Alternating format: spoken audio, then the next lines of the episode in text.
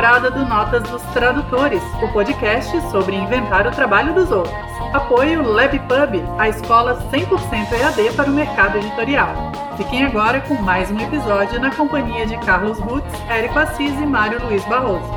Mais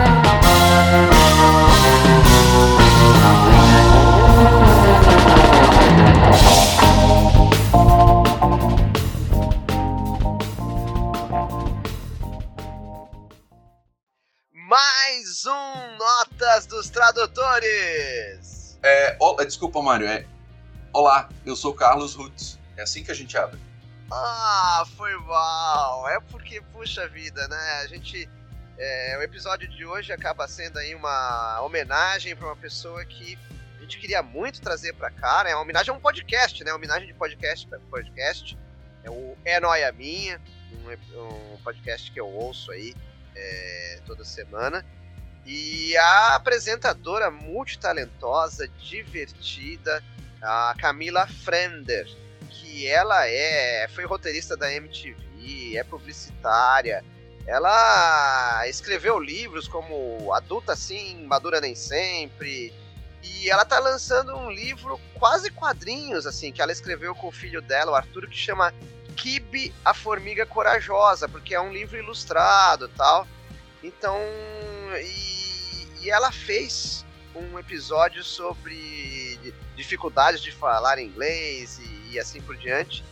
E eu tentei, tentamos, né? É, todos os, os, recursos ali, via Instagram, é, via Twitter, via o, o, e-mail oficial, né? De contato profissional. Mas é uma pessoa bastante ocupada, infelizmente a gente não deu sorte. Mas Camila Frender ou assessores da Camila Frender, se estiverem ouvindo, aqui vai um episódio em homenagem a ela e ao podcast É Noia Minha. Certo? Aí continuando, né? Você falou que você é o Carlos Rutes, eu digo que o Érico Assis ele não tá, mas também não vai ser substituído pelo Chat GPT nesse episódio. E que eu sou o Mário Luiz Barroso e você está ouvindo o 11 episódio da quarta temporada do Notas dos Tradutores. Atenção, ouvintes, é o 12 episódio. Adeus. E é o nosso podcast sobre inventar com o trabalho dos outros, ou também sobre tradução, tradutores e traduzir. E como vocês perceberam, estamos fazendo as vezes de Érico Assis, que está no primeiro parque temático para tradutores, que fica nas Ilhas Maldivas. O Érico está aproveitando tudo o que ele merece, né? Muita festa, muita alegria, champanhe na beira da piscina piscina com ondas, obviamente, que todo tradutor merece piscina com ondas. Então, um abraço para Érico Assis, no, direto do primeiro parque temático para tradutores nas Ilhas Maldivas. É isso aí, tá ele e, e também tá a família. Estão sendo recepcionados por Natália Klein, que é humorista e roteirista do, do seriado Maldivas. É, e está sendo servido lá martinis batidos não mexidos. É a recomendação de Sr. Bond, James Bond. E antes de começar o nosso episódio, e com, que terá para várias participações, tem alguns recadinhos muito importantes. Então, gente, o Notas tem uma campanha de financiamento coletivo no Apoia-se. São valores bem em conta para a gente ajudar a manter o podcast. E também você concorre a um gibizinho todo mês. Além disso, o Notas tem apoio fixo da LabPub, escola 100% EAD para o mercado editorial, onde eu e o Érico somos professores e o Mário acabou de ter experiência de dar aula na LabPub no curso do Érico. Como foi, cara, Mário? Cara, que experiência fantástica. É, tinha o um mediador ali, o, o André. O André é uma figura assim incrível, divertida. Ele faz uma ponte entre os alunos e a gente, né? É, e, e, na verdade, assim, aquela coisa, né? Eu falei lá no LabPub, mas falar aqui, porque o Érico já tinha me convidado para curso, o último curso dele, né? O penúltimo agora. E eu fiquei de ir, acabei furando, então é o que eu falo, né? A gente erra em público, a gente pede desculpas em público. Então eu pedi desculpas lá e peço desculpas aqui. E agradeço por ele ainda acreditar em mim, né? Que eu não ia ser um, um furão aí é, de novo. Mas eu adoro dar aula e foi uma alegria.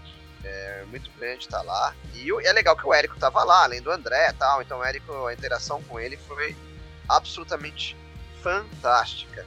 É, recomendo, né? Aquela coisa, o EAD é uma realidade. É, não é por questão de, ah, porque você só, ah, eu moro na cidade grande, eu vou, não quero pegar dois ônibus para chegar na escola, não sei aonde. Não, acho que vai além disso. Assim, além da praticidade não perder o tempo no transporte, é, são pessoas que, por exemplo, estão, sei lá, digamos que seja em São Paulo.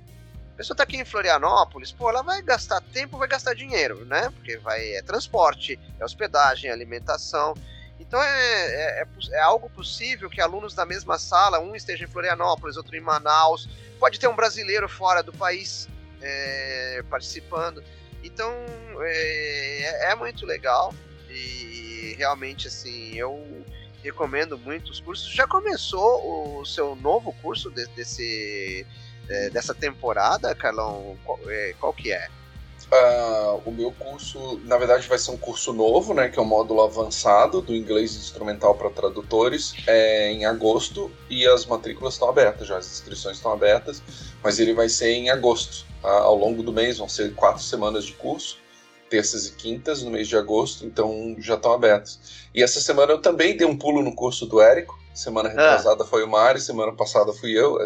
Então, semana passada porque o episódio vai ao ar quando for já a semana passada. Mas Foi nessa semana que a gente está gravando.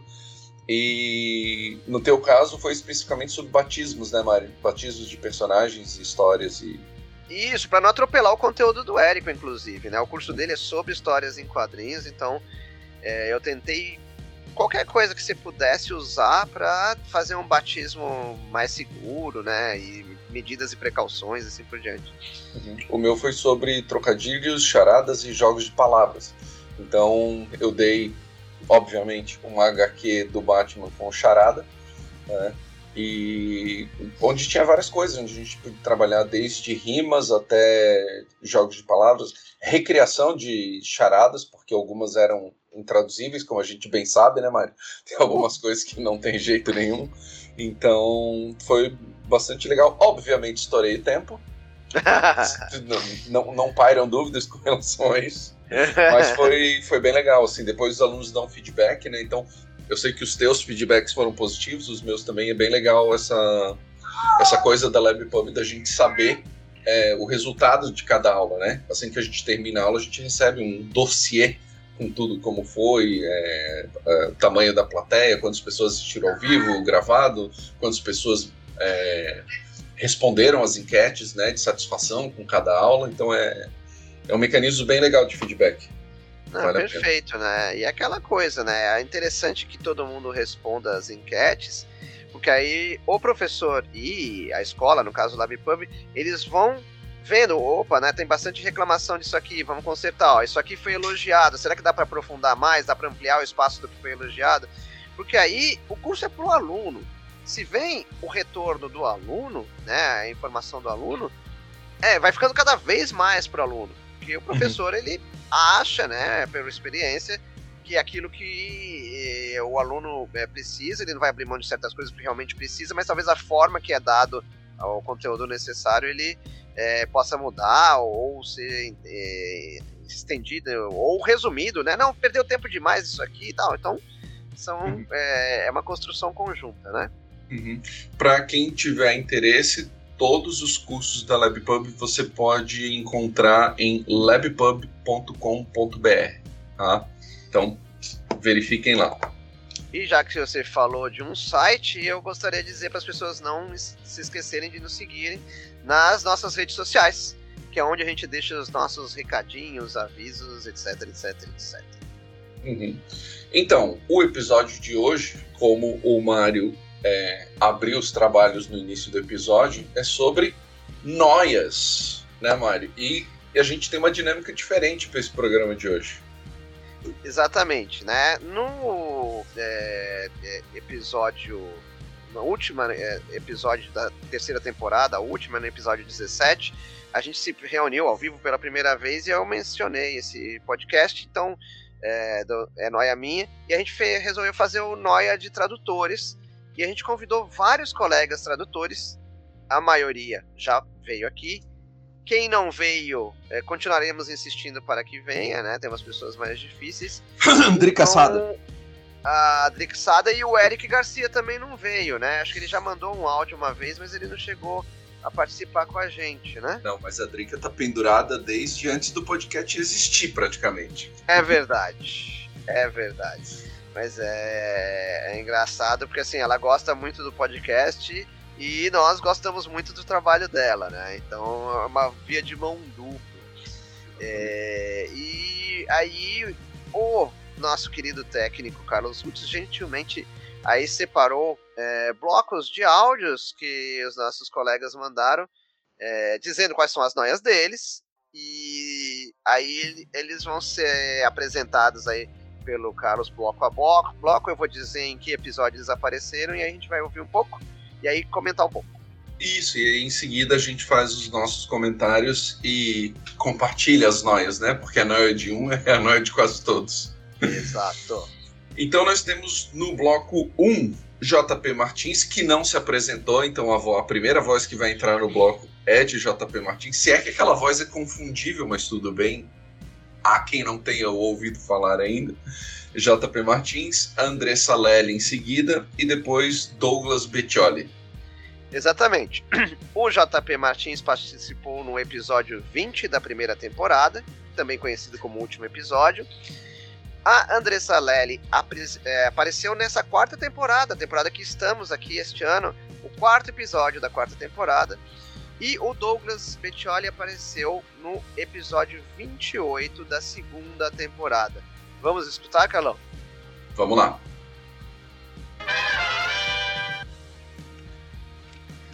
Minha maior noia com tradução, minha maior preocupação, algumas vezes meu maior medo, é distração. Porque distração a gente não controla. Se a gente está cansado, se a gente não dorme direito, se está preocupado com alguma coisa, a gente corre o risco de cometer erros absurdos que a gente não não cometeria em condições normais de temperatura e pressão. E algumas vezes, por incrível que pareça, esses erros escapam a, a nossa releitura até. Eu tenho uma, uma coleçãozinha, talvez uns seis ou sete desses erros que escaparam por distração nessas décadas de, de tradução que me assombram de tempos em tempos, principalmente quando eu trombo com eles de novo.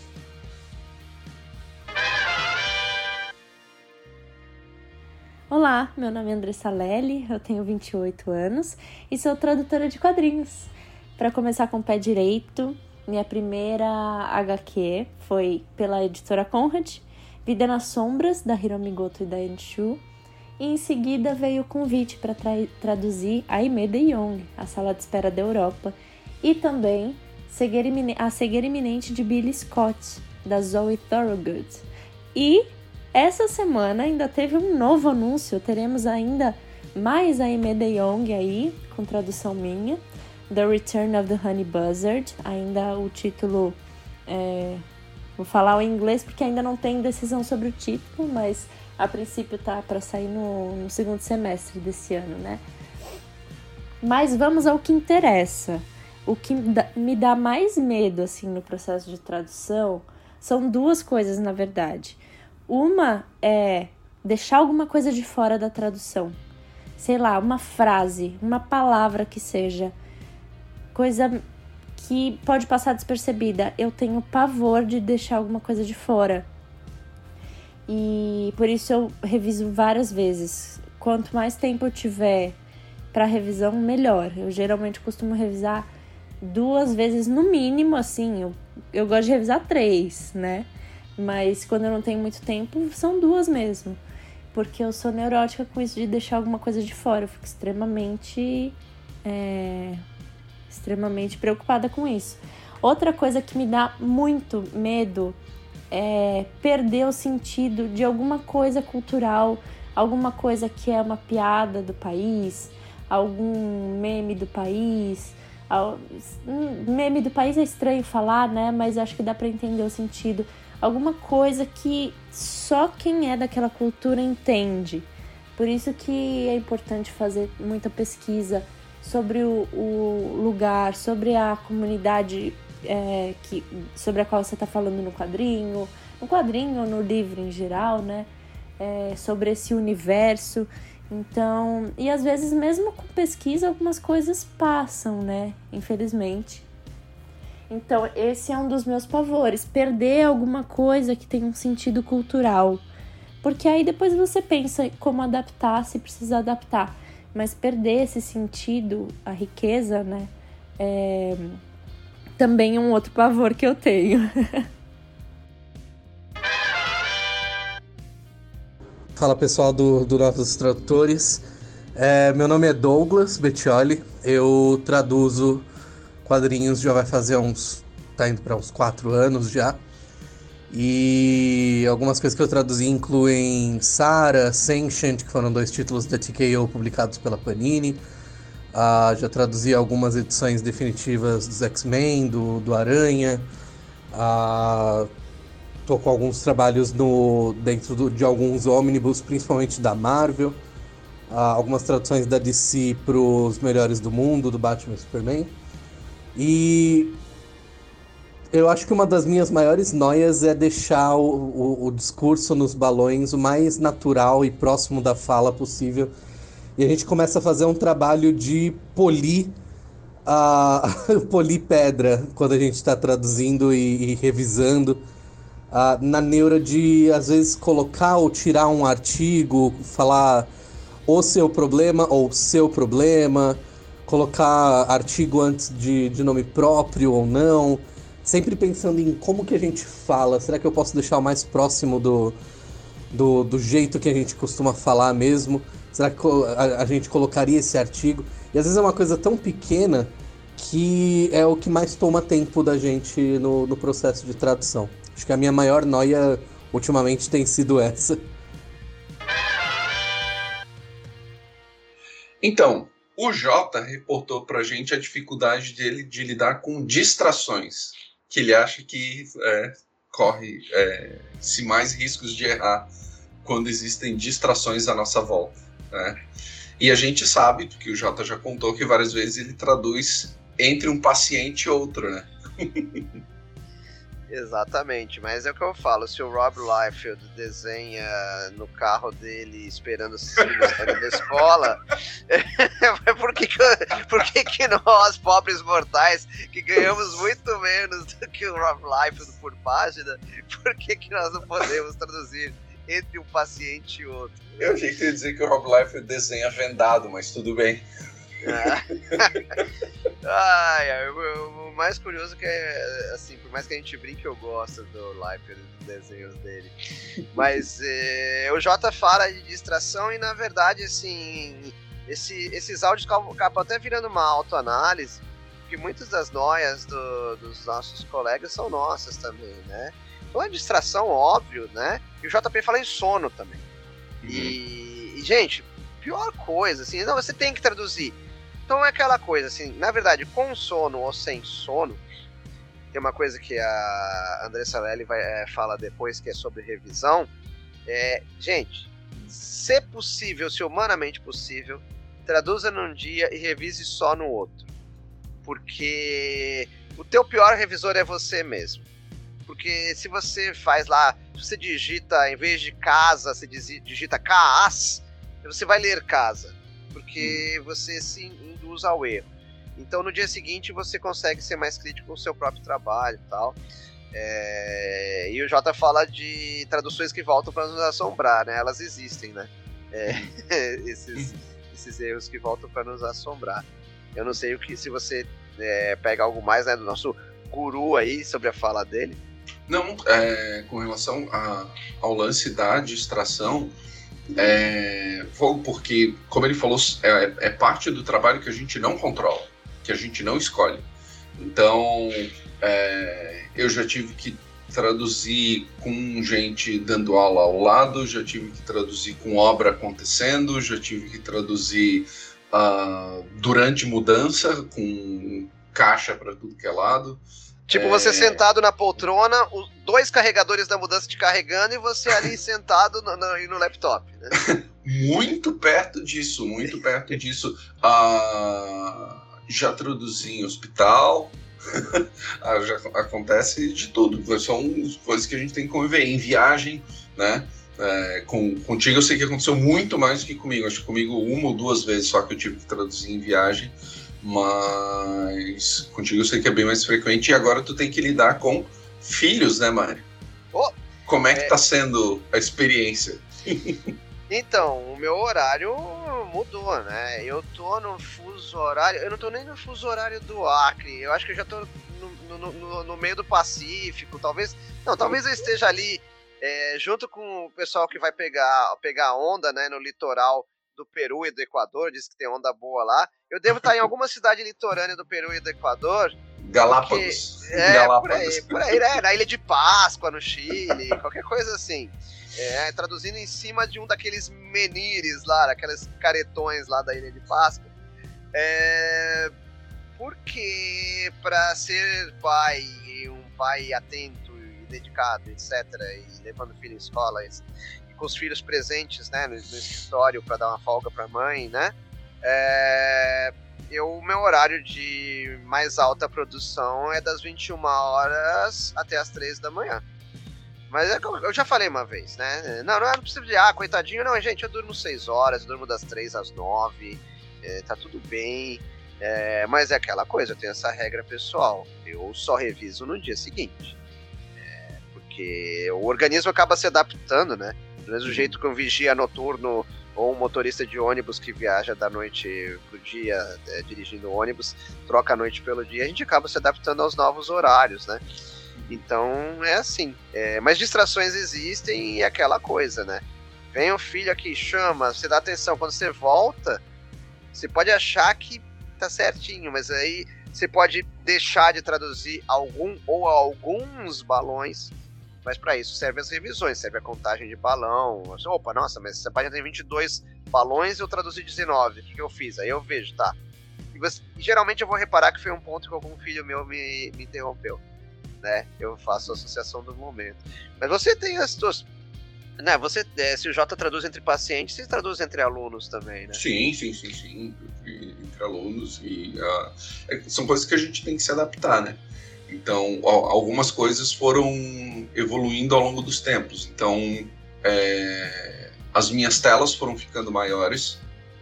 Então, eu comecei traduzindo com as duas telas do laptop, aí migrei para deixar o original num iPad e usar a tela do laptop só com Word. Depois fui para um segundo monitor, agora estou com um segundo monitor bem maior. Uh, do, traduzir sem fone traduzir com fone, agora eu tenho um fone com cancelamento de ruído. Então tudo foi evoluindo porque o, o volume de trabalho também aumentou, mas por também perceber que, tipo, assim, conforme aumenta o volume, o nível de atenção também tem que redobrar, porque ao passo que antes eu fazia, sei lá, é, dois era do gelo por mês, isso era, era 50 páginas um mês, uh, teve teve semana aí que, que eu fiz 300 páginas. Então... Inclusive, com isso para ser conversada no futuro, né? Você fez o Batman Gerações do John Byrne. E tem um outro ônibus que eu não, não posso citar ainda que passa de mil. Então eu fiz um na sequência do outro e foram, é, apesar de não terem é, prazos sufocantes, nenhum dos dois tinha, tinha um, um prazo razoável uh, a gente não pode deixar para a última hora, né?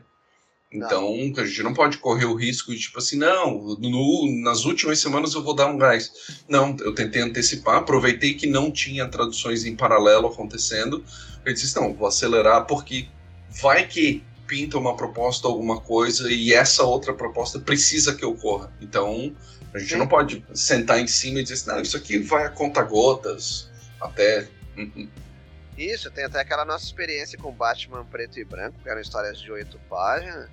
O meu regime de, de tradução era assim: ah, acordou, lavou o rosto, tomou café, escovou os dentes, oito páginas de Batman preto e branco, pelo menos, porque é o mesmo estúdio, né, que passou pra gente é, uhum. o Batman preto e branco, passou para você o, o, Gerações, né, o Batman Super-Homem. Isso. Então, então, e eles costumam dar é, bastante prazo. Uhum. E, mas assim, não dá para se deixar enganar. Né? Nós, nós somos o nosso pior chefe, se a gente permitir. Uhum. Então o meu regime era esse, assim, eu garanti, assim, logo na largada do dia, oito páginas de Batman Preto Branco tinham que estar feitas. Uhum. Se a história tivesse pouco balão, era o 16, assim, tipo, sem dó, vamos fazer, tipo assim. Sim, sim, sim. Ah, né? E, então, é, realmente é, tem algo, eu não sei, não lembro se algum é, dos nossos colegas falou sobre administração do tempo especificamente, mas a gente precisa saber administrar o tempo, essa passa a ser uma noia também. Engraçado, é. pouco, eu acho que ninguém falou de prazo. Não, né? Acho que ninguém falou de prazo. Ah, então os editores devem estar super queridos, não tem nada para ontem, o prazo tá Ou não sobrando. consideram paranoia, ou não consideram paranoia, é, já acham que é parte já, do uniforme. Já virou ossos do ofício, né? Traduzir para ontem, ah, mas é, todo dia a gente traduz para ontem, né? É. E, ah. e, escuta, a segunda ali foi a Andressa Lely, né? É. é. Ela que é a nossa, é a nossa única entrevistada que cantou no episódio, no caso do episódio 4 aqui da atual temporada. Exatamente. O que, que você registrou dela, cara? A, a noia dela é o medo de deixar passar alguma coisa, esquecer um trecho, de esquecer de traduzir um trecho e deixar passar também no sentido de algo que ela não identificou que merecia uma pesquisa tipo uma expressão muito local, um regionalismo, alguma coisa assim, ela interpretou que aquilo era literal e não enxergou que tinha um significado por trás. E isso é uma coisa que a gente corre muito risco o tempo todo e não tem nada que diga pra gente quando isso acontece, a não ser o faro. A não ser o faro. Não tem mais nada que aponte pra gente. Assim, ah, isso aqui é uma expressão idiomática. Ou você fareja aquilo, não tem nada que ensine pra gente isso é complicado porque é, nós, pelo menos eu, eu tô acostumado a traduzir quadrinhos americanos escritos por roteiristas americanos. Quando entra um roteirista britânico, tem que levar, levantar 500 sinais de alerta. Né? Se aparecer um australiano, por exemplo, também, escocês, é, é algo complicado, né? A Andressa, ela usa um termo bem, bem atual, que, que não chega a ser a definição perfeita da palavra, ela mesma diz isso, que é meme cultural, né? É, é algo que é muito cultural e eu lembro muito chocado, né? Assim, os tradutores de espanhol, de espanhol é, vão acabar é, lembrando disso, né? Deve ser corrente entre eles. Mas no México, correr significa é um ato sexual. Ah, então nós vamos correr. É, então é uma coisa do México. Então, se uhum. o teu autor for mexicano, é, é, tome cuidado, né? Talvez aquela pessoa não seja um atleta. Uhum. Uhum. uhum. Ou, por exemplo, quando teve as Olimpíadas uh, no Brasil, que o Guga, o ex-tenista, estava comentando e criaram o meme de labrador humano para se referir a toda pessoa que era tão bom que parece até um cachorro, de tão boa que a pessoa é. Isso é um meme que um autor brasileiro da, que tivesse escrevendo alguma coisa na época facilmente corria o risco de introduzir ali. Né? Uhum. Um, um, autor quisesse fazer uma graça, alguma coisa assim, ah, a pessoa é tão legal quanto um labrador humano. Quem pegar isso lá fora, mas ia passar hoje, passaria um trabalho para encontrar a origem daquilo, porque é muito localizado no tempo, não só no espaço, não é só uma gíria brasileira. É uma gíria brasileira durante as Olimpíadas que é, eventualmente alguém lembra aqui ali, mas não é um negócio que ficou no imaginário onde você possa pesquisar daqui 10 anos e vão lembrar.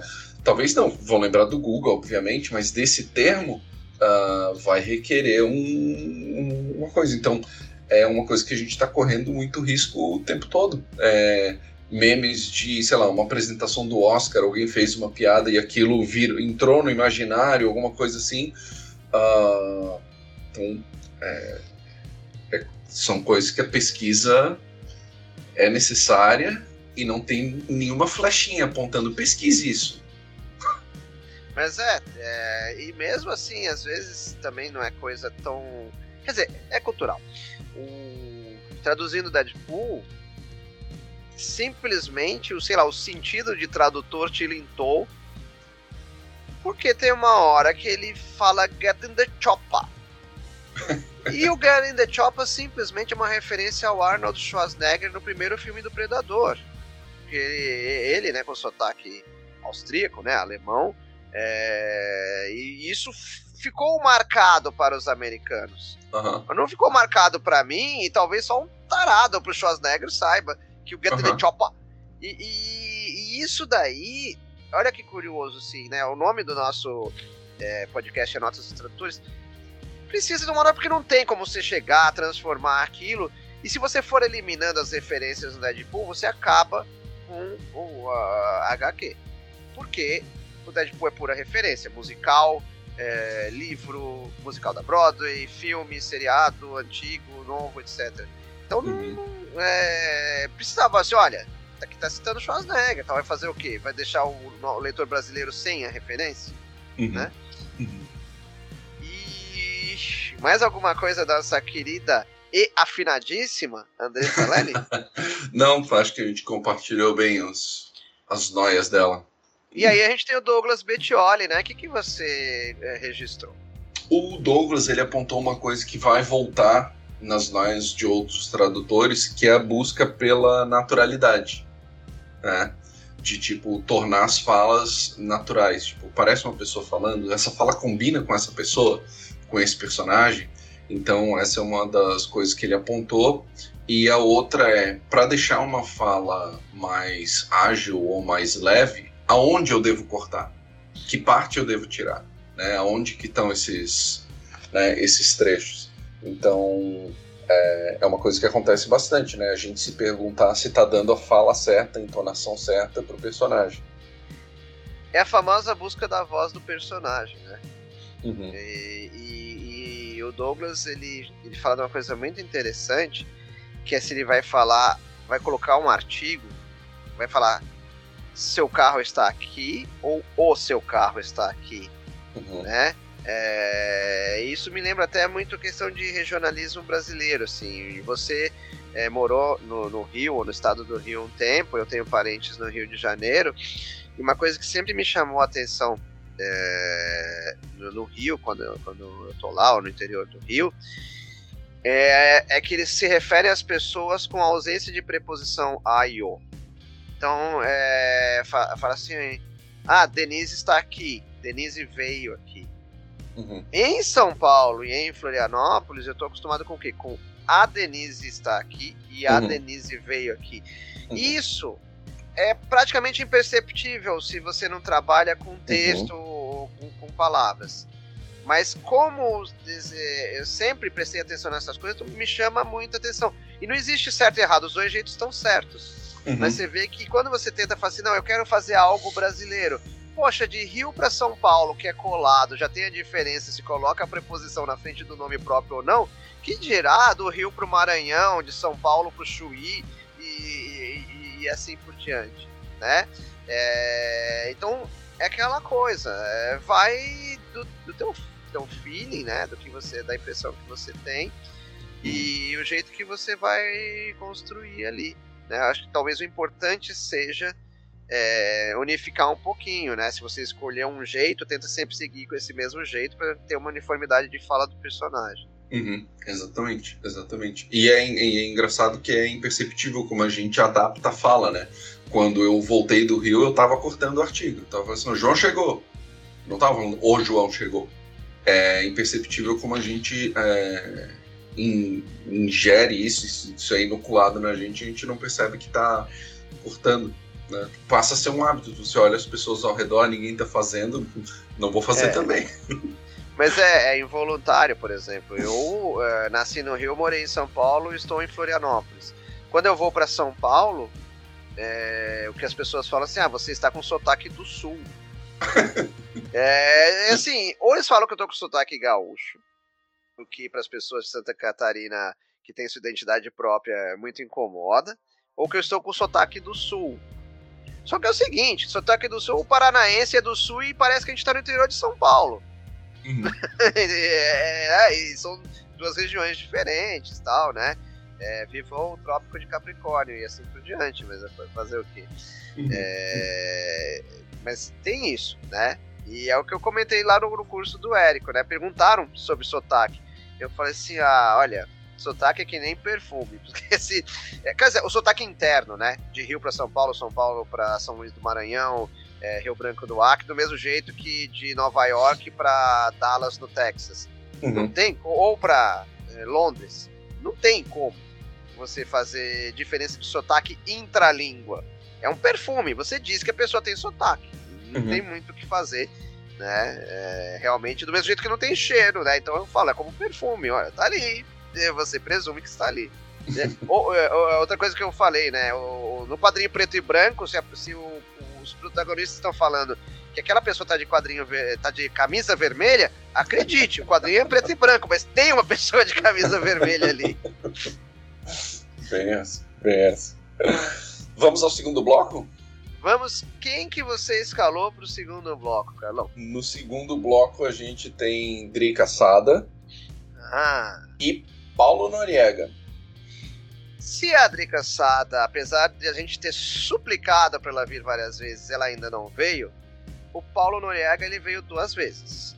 Ele veio é, na primeira temporada, no episódio 11, é, falando sobre a tradução do seriado Novos Titãs, né, já que ele é, ele é tradutor pra, para a dublagem.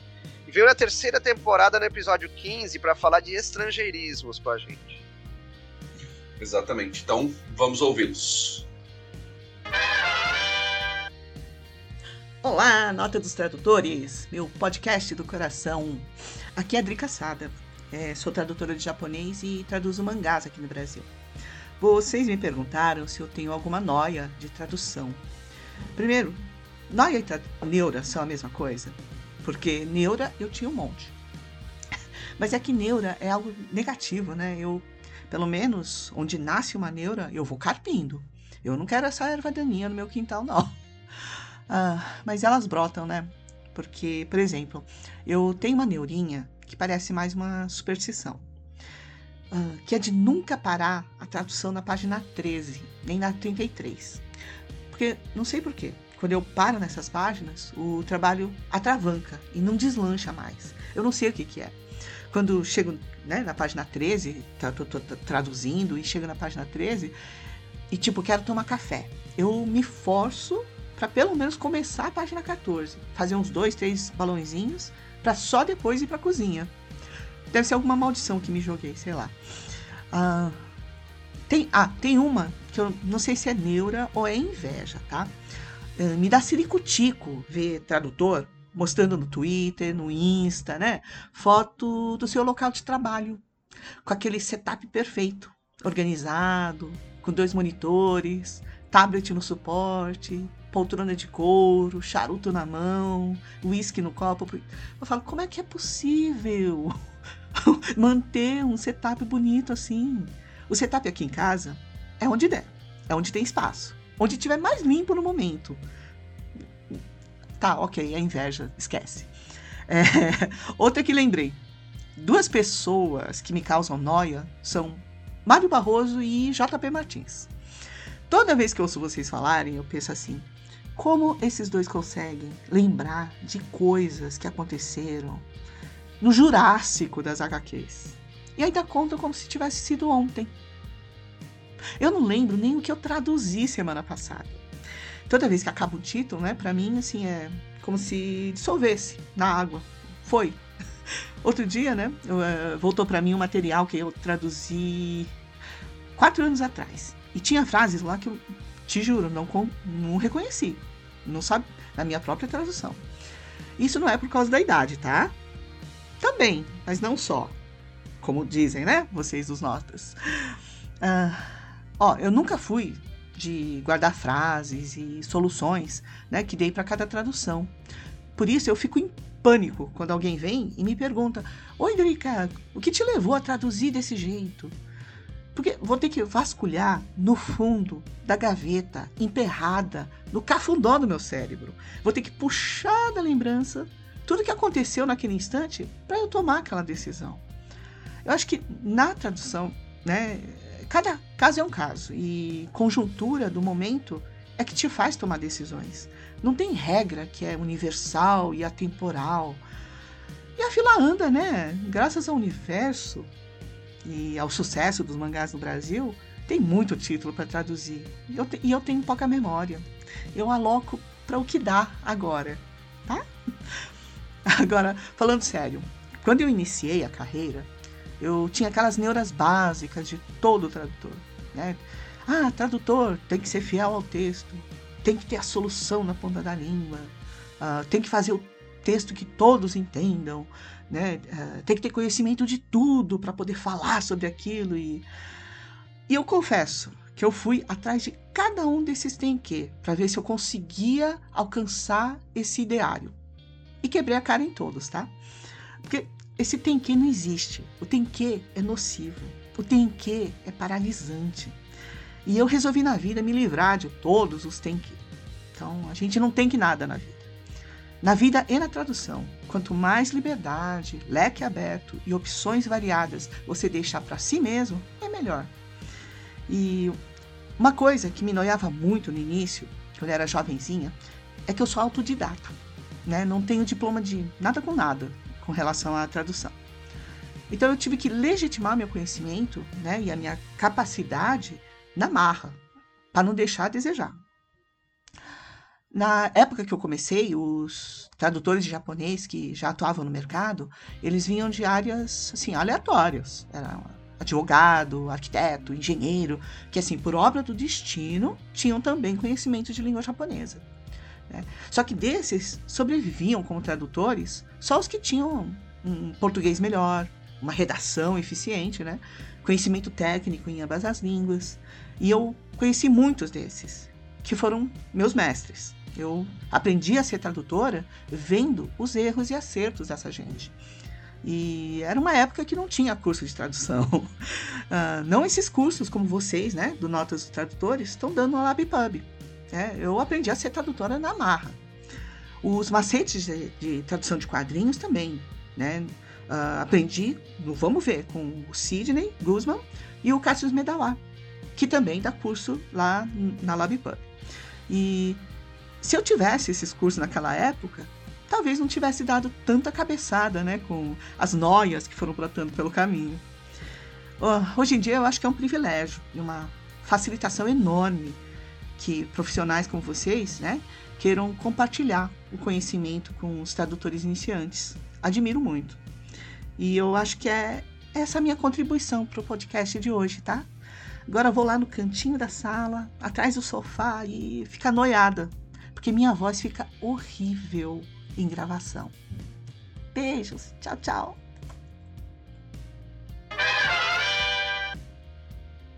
Oi, eu sou Paulo Noriega, eu sou tradutor da área de tradução para dublagem e da área editorial.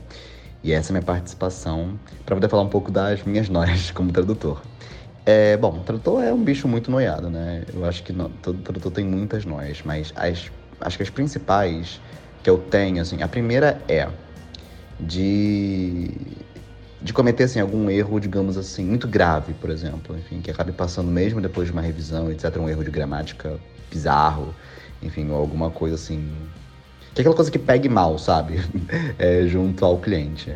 É, por mais que a gente olhe, tenha um olhar atento, revise, às vezes mais de uma vez, a gente sempre fica com medo, né? Editação, alguma coisa assim que passe. Então eu acho que é isso. É, quando, é, no ato da tradução. E uma nota também que eu tenho, e acho que cada vez mais hoje em dia, é, é que quando o meu trabalho vá, ele é lançado, né? Seja algum filme que eu traduzi a versão dublada, é, ou um livro, enfim, é, algum material escrito, né, de texto, textual, que ele não me represente, no fim das contas, tanto assim. O que eu quero dizer com isso? Porque, óbvio, como em qualquer cadeia, né, a tradução tem vários é, profissionais que vêm depois, né, do tradutor em si. E intervenções são feitas, muitas vezes para melhor mesmo, mas às vezes é o trabalho ele pode não nos representar. Às vezes certas interferências são feitas de formas equivocadas, infelizmente às vezes erros mesmo podem acabar sendo inseridos é, às vezes coisas pelas quais você zela, outras pessoas na frente ali não, não zelam tanto. Então acho que rola isso, né? Ah, eu acho que todo tradutor gosta de ter o seu máximo do seu trabalho respeitado e se identifique, né? Que pelo menos mesmo com as alterações ele ainda consiga sentir, não, eu consigo me rever aqui, eu consigo me ver bem representado. Então essa é uma segunda noia que eu tenho depois de já, de já enviar o meu trabalho. E é isso. Muito obrigado pelo convite. E assim tivemos uma lista de noias de Drica Sada.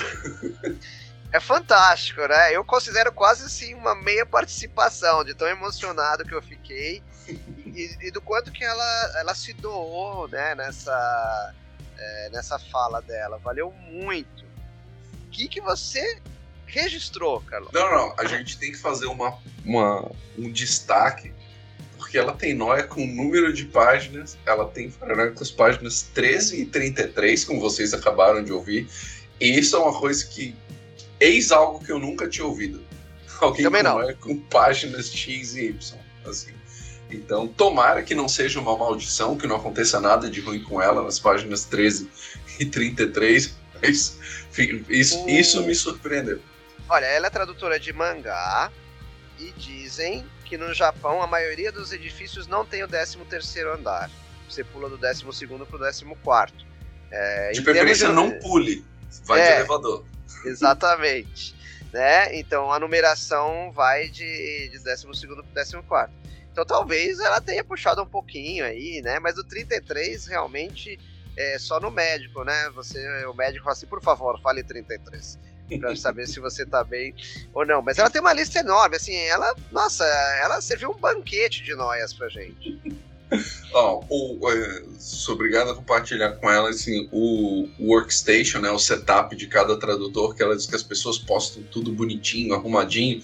Daí eu disse assim, cara, é, se eu tô, por exemplo, é, trabalhando com algo que eu preciso consultar, eu não guardo nada até terminar de entregar aquele material. Assim, eu não consigo botar o livro de volta na estante correndo o risco de precisar dele daqui, sei lá, dois minutos ou dois dias. Enquanto eu não terminar, fica todos os livros aqui em cima da mesa e eu vou administrando uh, do jeito que dá, montando aula, então, agora montando os cursos da LabPub, os livros estão ao meu redor, assim, porque se eu tiver um insight e eu deixar para buscar depois, vai morrer em algum lugar, não, não vai prestar. Então, quero que esteja ao meu lado para fazer essa consulta rápida. Como está o seu setup, sendo que o seu quarto também é container de crianças? Sim, o meu escritóriozinho. É, olha, é, é aquela coisa, né? Não dá para fotografar como um local ideal é, de trabalho. Né? Eu sempre falo assim, ó. se- quando chegou né, minha primeira filha, e aí ela chegou e fez aquela bagunça tradicional, assim que pôde, né? Assim que aprendeu a engatinhar, as bagunças já começaram. E brinquedo pra tudo quanto é lado. Eu precisei tomar uma decisão muito importante. Se eu quero ser feliz ou ser organizado. Então eu optei por ser feliz. Isso quer dizer que é, é, vários bonecos, principalmente dos personagens de Toy Story, estou com três versões do Buzz Lightyear olhando para mim. É, a- além do Zurg, além da Gabi Gabi, do Woody e companhia. É, um posto de gasolina de vários andares, com vários carrinhos. E Lego, Lego, Lego pra tudo quanto é lado. Outro dia eu tava com o ouvido entupido assim, eu tirei um Lego de dentro do ouvido. Ou seja, o seu escritório não é um lugar seguro para andar descalço. Olha, não é seguro pra andar de qualquer jeito, assim. Tem que ter. Tem que, é, a favor do meu escritório, ele é muito bem iluminado, assim. Eu tenho a noia da iluminação, eu preciso estar com tudo muito iluminado. Então, pelo menos assim, eu sei que há objetos no solo. O descalço é bom porque você tem a sola do pé, né? Ela, é- ela tem a sensibilidade, consegue identificar se tem alguma coisa ali. Agora, de chinelo, tênis, sapato, corre de você pisar num Lego e parar lá na cozinha. Ah, uma outra noia que a Driga compartilhou foi sobre a sua memória e a de JP Martins. Ah, Como vocês se lembram das coisas que aconteceram nos primórdios da tradução de quadrinhos? Mas eu acho assim, eu, como eu já, já, já ouvi os dois, inclusive juntos, compartilhando histórias, a minha sensação é que vocês nunca entraram no ritmo de firma. Sempre foi o, o encantamento de, tratar, de poderem trabalhar com algo que gostam muito. Então acho que isso gera memórias emocionais inapagáveis. Cara, é, acertou, não, é isso, é isso mesmo. É, eu estou como a Drew Barrymore quando eu vou trabalhar, como se fosse a primeira vez. é, é muito isso, sim. É, tudo tem uma emoção vai desde a emoção de é, trabalhar a primeira vez com determinado personagem ou com determinado autor roteirista, como é, ter a extrema honra, né? Por exemplo, assim, todo mês eu posto, né? É, no meu do centésimo, octagésimo terceiro mês consecutivo traduzindo Homem-Aranha, Acho que é óbvio. Se você tá aí, é verdade. Eu tô a 283, 285. Preciso sempre olhar no Instagram pra, pra ver a contagem ali. Um dia eu, fui, eu, fui, eu tive a paciência de ir no Guia dos Quadrinhos, ver quando foi o primeiro Homem-Aranha que eu traduzi lá na abril, e depois não parei mais. É... Então, assim, eu tô arrumando para 300 meses consecutivos traduzindo o Homem-Aranha. E é uma emoção gigante. Ela é uma emoção tão grande quanto, sei lá, o primeiro Tom King que eu traduzi, que foi um Adam Strange. Ou a primeira vez que eu traduzi um personagem que, sei lá, eu nunca tinha traduzido. Por exemplo, o Gru, o Errante, do Sérgio Aragonês. Né? É, a primeira vez, e no caso foi única, então ainda bem que eu comemorei bastante. É, eu traduzi a minissérie Gru, é, O Inteligente, para a editora Abril. Então são várias emoções. E você fala assim: ah, poxa, né, de novo, que chato Homem-Aranha. Não, que legal! Mais um mês do lado de um personagem absolutamente encantador, carismático, é, amado no mundo inteiro. É, né, e por acaso com o filme no cinema, mas isso é sinal da, né, dele ser querido pelas pessoas. Então tem sempre emoção e paixão envolvida, assim. Eu não consigo entrar no ritmo da fábrica de prego, não. E tenho certeza que o JP também não, porque ele fala que ele faz questão de traduzir Hulk e Capitão América e que ele é, tem uma paixão muito grande e o Capitão América com as questões políticas e mudança ao longo dos tempos tal. Ele tem até palestras falando sobre a, a política do Capitão América ao longo dos tempos. E, e ele tem paixão pelo personagem uhum. né? E eu tenho paixão pelos personagens mas eu tenho paixão por o jeito que determinados roteiristas escrevem, e no fim eu tenho paixão por traduzir mesmo, né? De, também tem mais esse detalhe, até uma coisa meio neutra. Eu gosto de passar uh, as frases, palavras, expressões de uma língua para outra. Assim, eu acho, acho muito legal é, esse essa habilidade acho que é, é o melhor jeito de, definir, né? Habilidade que é algo treinável. Você pode ter pouca habilidade, muita habilidade, pode ter experiência com essa habilidade ou não, né? Porque se, se fala dom, talento, aí as pessoas falam assim, ah, tem que nascer com isso. Não, depende. Você pode ralar, você pode treinar, você pode ser bom é, se esforçando também. Uhum, uhum. E é engraçado como é isso, assim, porque tipo, até hoje, quando tipo, alguém propõe um material, uma coisa assim, eu também ainda tenho a sensação, tipo, a fábrica de prego ainda não chegou aqui, assim, ainda tem esse, pô, olha isso aqui, olha que legal, não sei as coisas diferentes que aparecem, então, é, acho que é, até para nossa saúde é bom não perder isso. Tá? É? Porque senão, cara, seria sufocante, assim, se a gente começar, porque, tipo, é, agora, que eu falei, eu vim de uma sequência de dois ônibus gigantescos, assim, colossais mesmo, assim, é, Imagina, somando os dois, praticamente duas mil páginas, né? Ah, cara, todo dia que eu terminava, apesar de cansado, eu disse assim, cara, como é legal. como é bom. É, era a pergunta que eu ia te fazer, né? Se, se... Porque agora você já tem uma bela estrada para trás e já rompeu a barreira dos mil créditos lá no, no, no Guia dos Tradutores. É, porque assim, depois de 79 edições de A Lenda de Batman, depois de alguns Batman no, no da coleção é, DC Comics Graphic Novel, da, ambas da Eagle Moss. Uhum. É, e fazendo mais Batman aí, como o Batman Super-Homem Gerações, no caso da Panini. Ainda. E tem o Batman, o, o aquele da Leia, né? Que é. Como é que é o nome? Que é arquivos secretos, os arquivos secretos do Homem Morcego. Isso, que não são quadrinhos, são arquivos mesmo os mais variados possíveis, das mais variadas áreas que vão da biotecnologia ao fisiculturismo e passando pelos satélites, tecnologia para satélites e assim por diante. Enjoou do Batman? Essa é a pergunta 1. Um. E uhum. logo em seguida, é... qual é a emoção de fazer mais um Batman, do mesmo jeito que eu faço mais um Homem-Aranha, e fazer um I'm Not Okay With This? Uhum. Cara, é muito legal, porque, tipo assim, no lance do Batman, é como se a gente tivesse ajudando a escrever a história de uma cidade. Não tanto do personagem em si, porque é, Gotham ganhou vida própria, né? Então, tem bairros de Gotham que já merecem suas próprias histórias, o departamento de polícia já ganhou suas próprias histórias, os vilões já andam com as pernas próprias, os sidekicks do Batman também ganharam vida própria fora, do, fora da Batcaverna. Né? Então é como se a gente fosse é, acompanhando o desenvolvimento de uma cidade. Assim, é, Gotham está indo para frente, está acontecendo uma série de coisas. É, o interessante é que os bons autores deixam as consequências de cada coisa. Então, ó, aquele evento gerou um problema na cidade que agora ela está assim, assim, assado.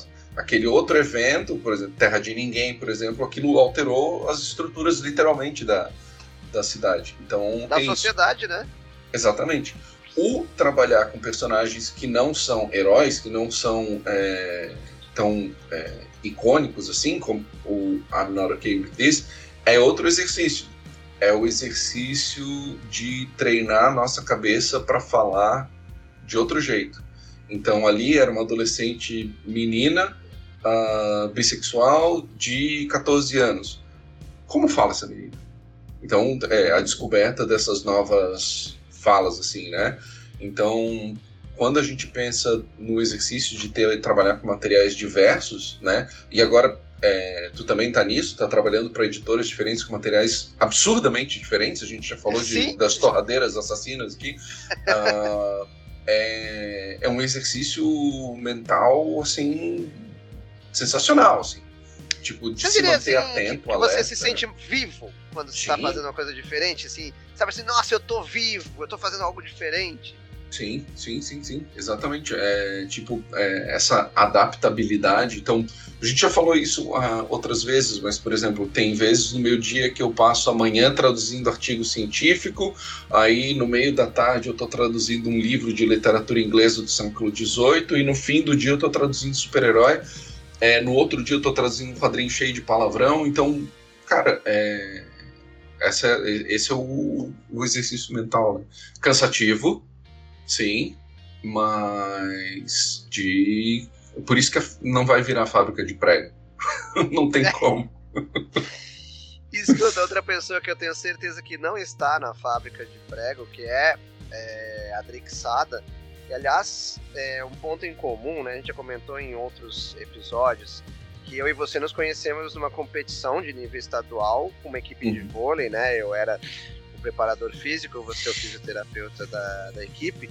E a Drixada começou a vida dela como tradutora, como tradutora das equipes de vôlei do Japão que vinham para cá, é, para o Brasil, para a Copa Salompas, entre outras competições. Né? Então a Drick tem essa coisa em comum com a gente. Ela trabalhou com o vôlei de, de alguma forma. Uhum. Nesses, nesses preciosos minutos que ela dedicou pra gente, você pescou mais alguma coisinha?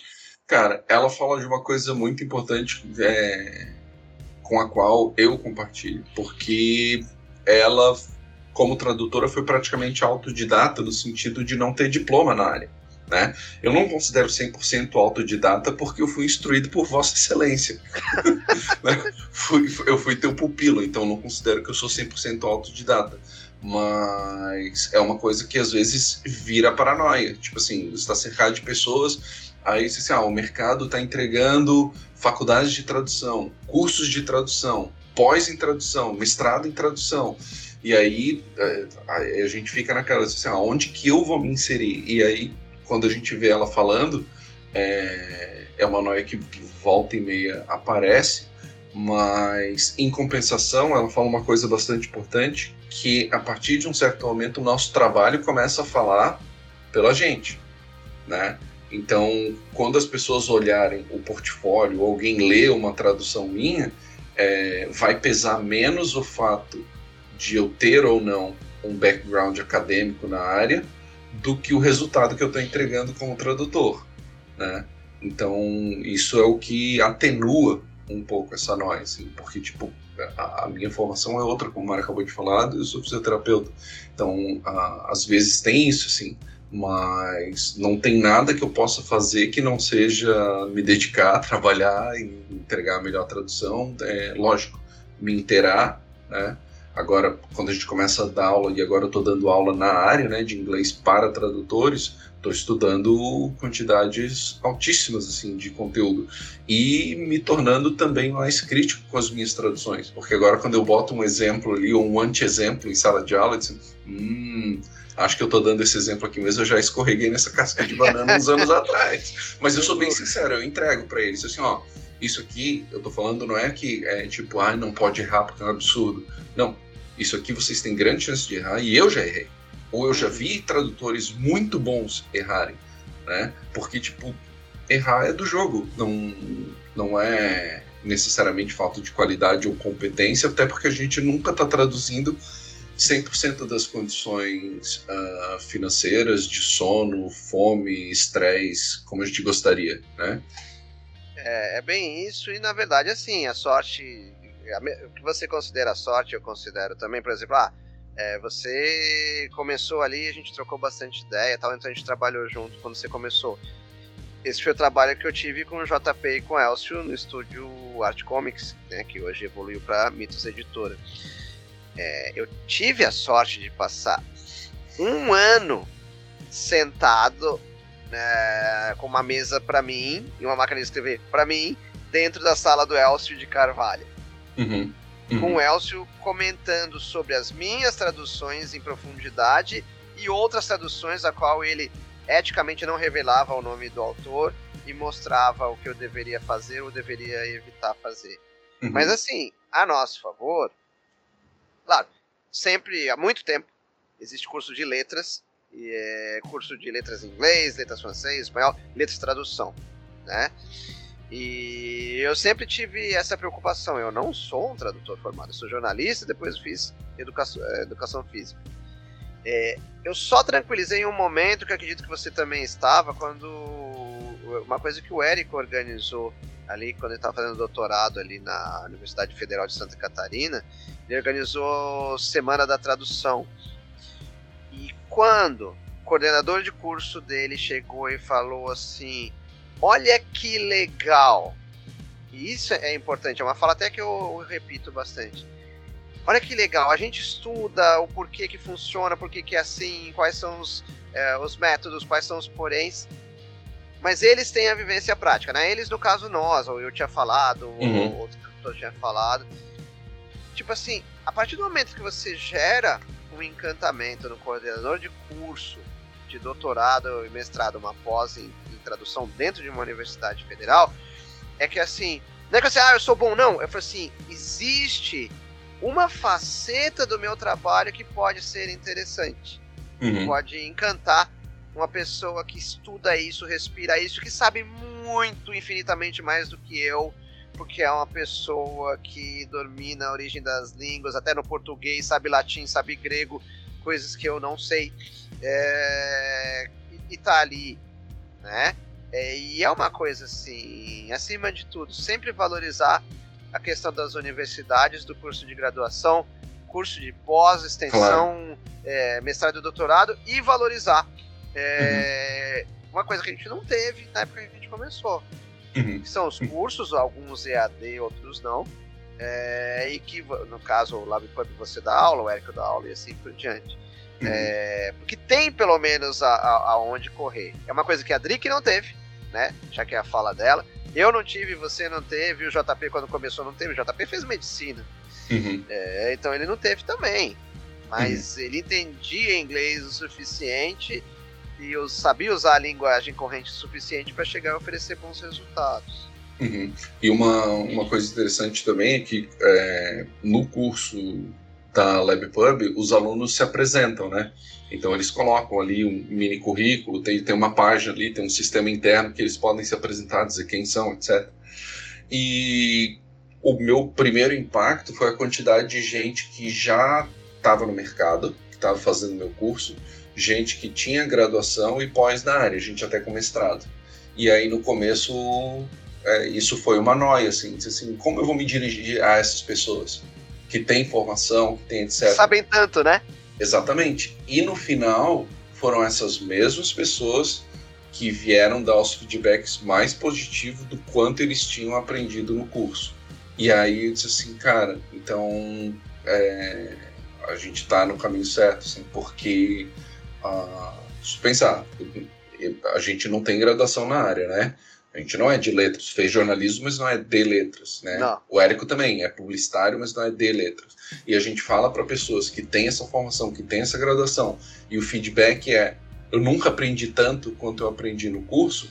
Daí, se, pô, então, é, é sinal que a gente está conseguindo fazer a ponte né, da prática para o que a gente está passando para frente. Exatamente. Assim, é uma alegria de poder contribuir, né?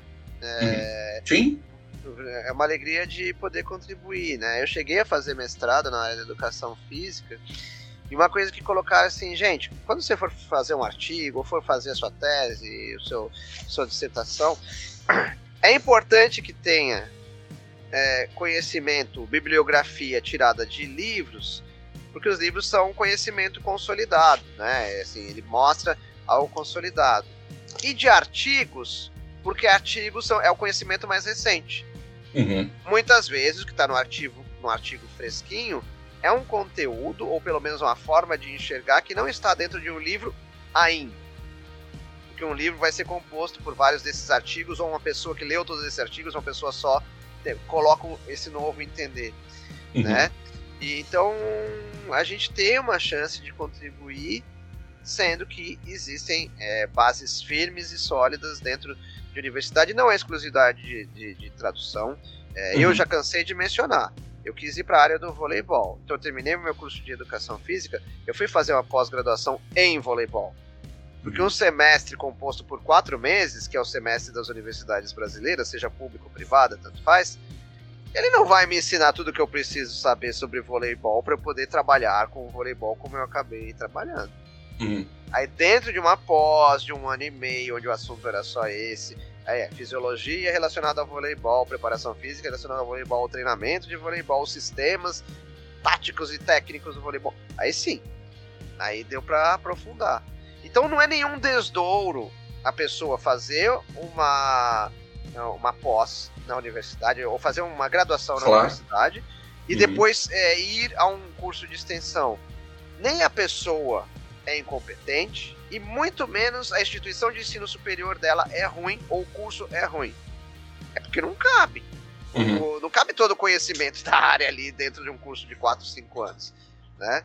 Então isso é, é- é muito importante deixar marcado assim, ou um ou outro. Não, não é um ou outro. Se você puder, um e outro. Dois. Uhum. Uhum. E quem fecha esse bloco é Paulo Noriega, que trouxe pra gente a noia dele com a possibilidade dele cometer um erro gramatical grave, né? A noia de tipo, será que eu deixei passar alguma coisa, eu não enxerguei algum erro grave? E também fala do- das alterações que acontecem depois que a gente entrega o texto, né? Com preparadores e revisores e editores, né? De aquele texto lá no final não representar mais aquilo que ele queria dizer ou aquilo que ele que ele colocou. Aí eu queria aproveitar a noia dele para te fazer uma pergunta que, é, para o ex-editor Mário Luiz Barroso. Aham. Ah, em algum momento já foi necessário, Mário, descaracterizar uma tradução para poder fazer ela andar? É, Você sabe que, como eu comecei como tradutor, então o meu jeito de ser. O meu jeito de ser editor é, talvez tenha sido diferente. Talvez. O que aconteceu foi quando eu vi que eu precisaria descaracterizar, eu gentilmente pedi ao, ao estúdio que estava produzindo e ao tradutor, eu falei assim, olha, este trabalho, essa tradução está com esse tipo de problema aqui. Ele é repetitivo em grande quantidade. Se eu mexer, eu vou mexer demais nesse trabalho. E aí tudo bem, eu não teria tempo até de, de, ficar, de ficar mexendo. Vocês não gostariam de refazer com esses parâmetros? Veja bem, era uma pessoa e um estúdio que sempre entregou material bom antes e depois disso. Era, era um material. Então eu optei por eu não fazer isso. Por não. Por não. É, por não mexer. Quando eu tendo que mexer muito, não, não mexer. E, e, tem uma outra coisa também que a gente precisa se dissociar na hora que está como editor, né? Eu passei ali 10 anos como isso, ou como adaptador, né? Eu adapto, você adapta hoje em dia, além de traduzir, que é assim: isso aqui está errado ou ruim, ou o meu jeito de enxergar a tradução é diferente do jeito do tradutor é, é, original. Isso entra na questão que o Paulo Noriega fala sobre descaracterizar o meu trabalho. Digamos que o meu trabalho precisaria ter o meu sotaque, o meu estilo. Então, uhum. assim, é questão de respeitar o, o tradutor original. Isso está errado mesmo? Ou isso está ruim? Ou é só você que traduziria de outra forma e essa pessoa tem um outro estilo e esse estilo ele merece ser respeitado? Uhum. Porque assim, a tradução não é minha, a função de traduzir não é minha, a função é adaptar. E se a gente tem até a mesma sorte de trabalhar mais ou menos é, um bom tempo com o mesmo tradutor, como até trabalhei com você, eu adaptei bastante coisa sua, mas você também adaptou bastante coisa minha. Sim. É, é, então assim, é, ah, você é meu amigo, é meu culpado, a gente se conhece faz bastante tempo, nós dois torcemos pro Flamengo, choramos e, e soltamos rojões juntos, etc. Enfim, mas assim, teve alguns momentos onde eu. Ah, vou mexer. Mas aí eu segurei não, mas. Eu faria diferente, mas assim, não estava nem errado e nem ruim. Uhum. Então, se não está ruim, se não está errado, tem uma expressão em inglês que é se, se não está quebrado, não conserte. A uhum. tradução dessa, dessa expressão. Então é assim, se não está quebrado, não conserte.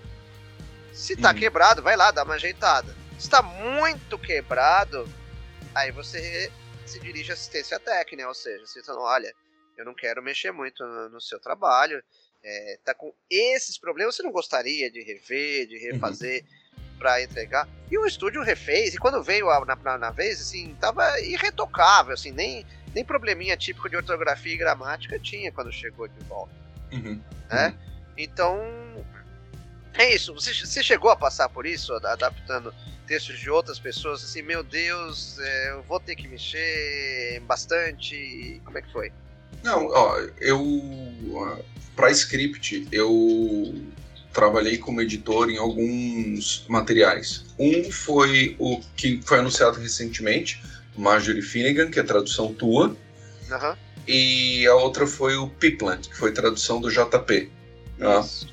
Nos dois casos, eu fiz interferências uh, que foi o seguinte: é, o registro do personagem tinha três degraus, eu voltei meio. Só. Sim. Assim, sim. só. Porque é, como era. Eu, talvez fosse até a pessoa, no caso do Marjorie Finn, fosse o personagem principal. Ela falava tanto, porque ela é falastrona, né? É uma personagem. Sim, é quase engraçado. um Deadpool ou uma Arlequina, né? Exatamente que uh, algumas expressões eu voltei um pouquinho, mas tipo, meio degrau atrás, porque eu achei que a repetição daquilo pudesse cansar o leitor.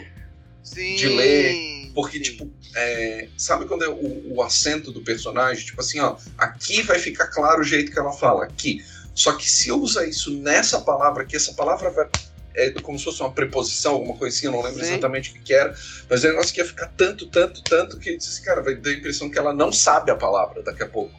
Sim. Entendeu? Mas Sim. aí foi só foi uma coisa muito de leve. No caso do do, do JP foi alguma coisa muito parecida também.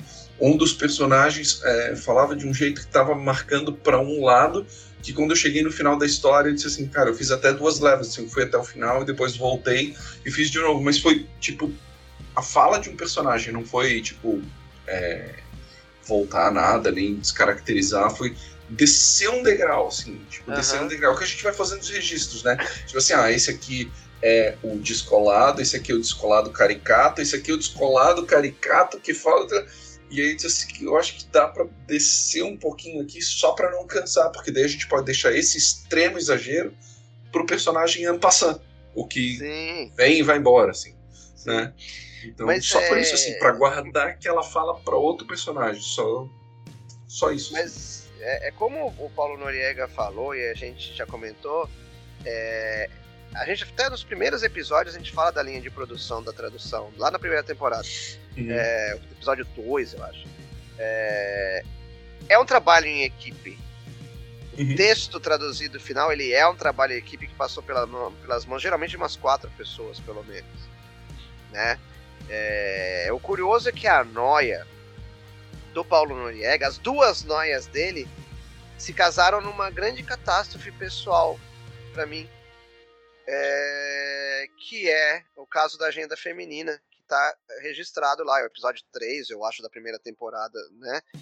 Que é, quando tra- traduziram, é, eu traduzi de um jeito, né? Que é uma camiseta de uma personagem falando Ask me about my é, feminist agenda.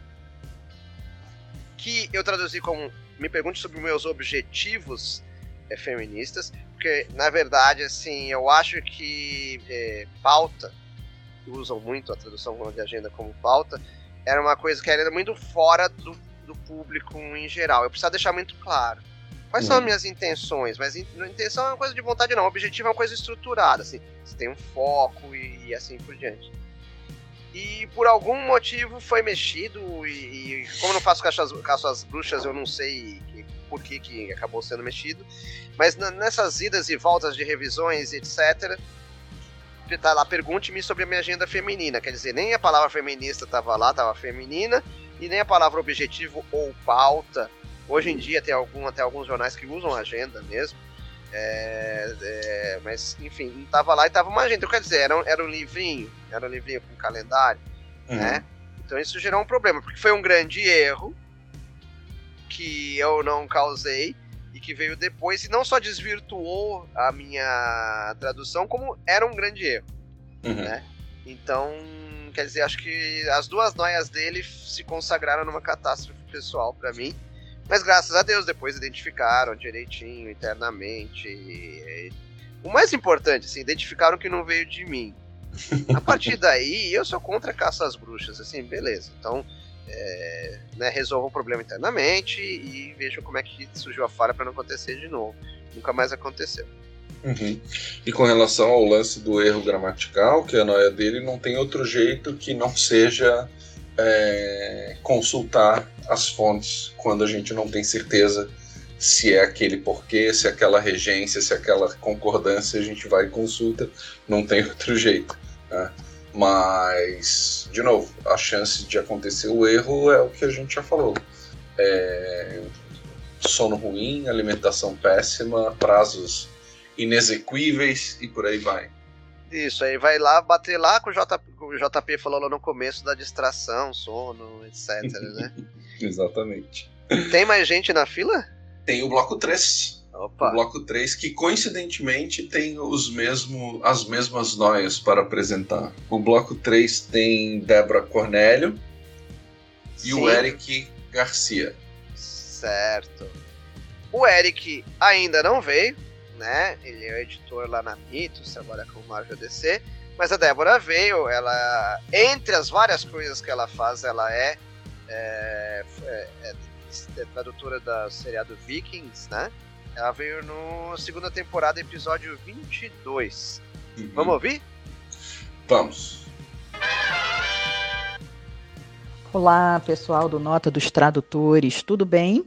Eu sou a Débora Cornélio, sou tradutora, é, cofundadora e diretora da Estrada, Escola de Tradução Audiovisual, e hoje trabalho é, também com a formação de novos colegas na área de legendagem.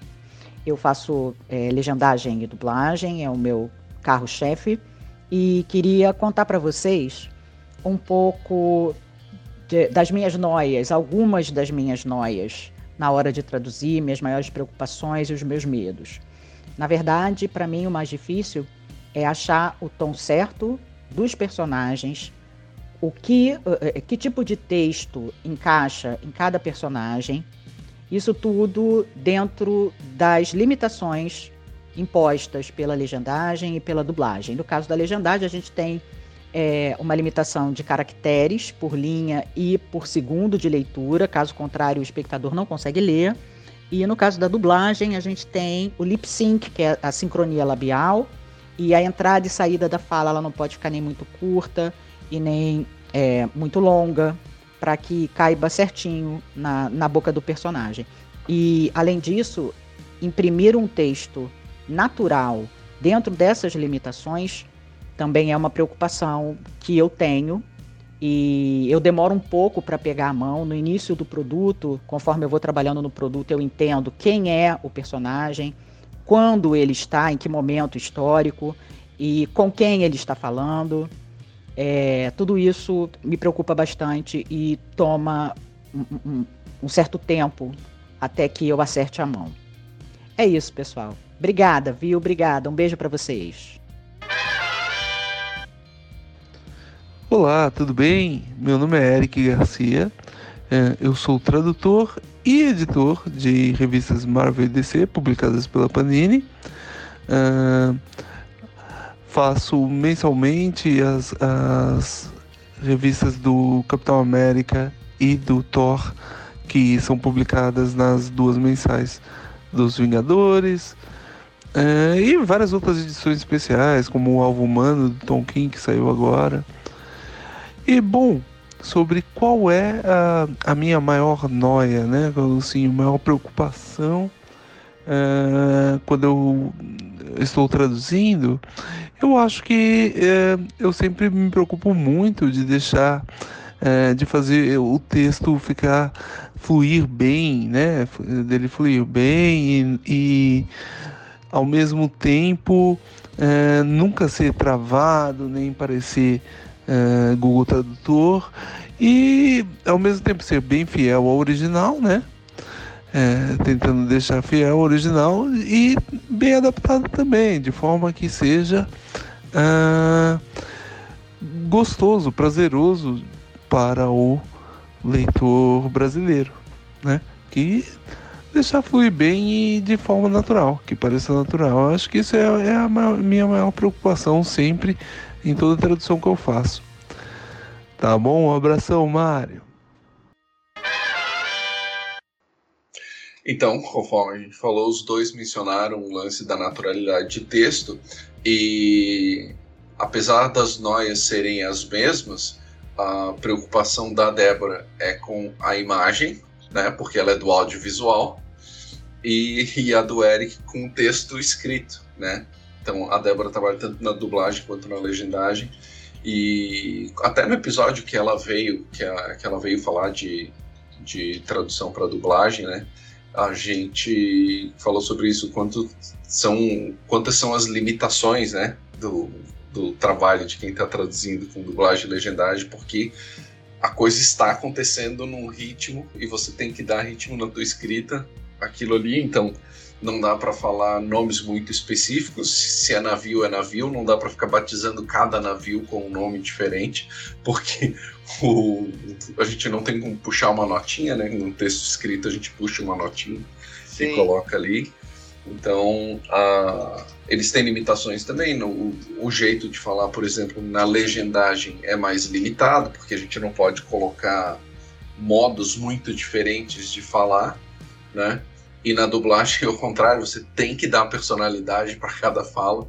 Então, tem sua arte marcial aí que é encontrar essa naturalidade.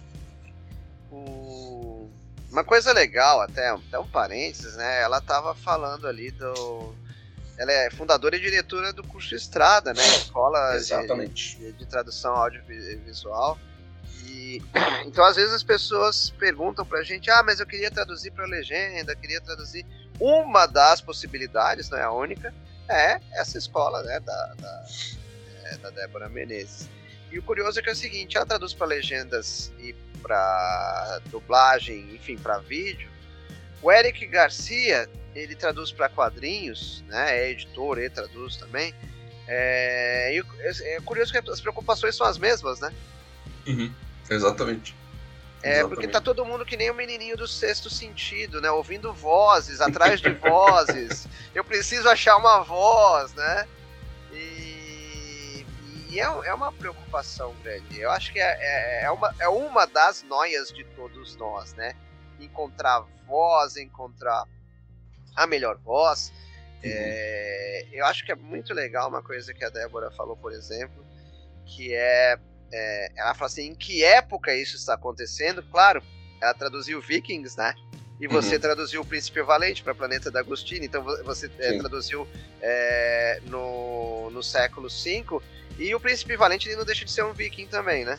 Sim, sim, porque ele vem de é. Thule, né, que é, é, é, uma cidade imaginária onde seria a Suécia hoje em dia, então ele é... E, e, então isso é, é, é muito curioso, porque claro, depende da época, né? E você não vai falar caiu a ficha, né, de um viking para outro, né?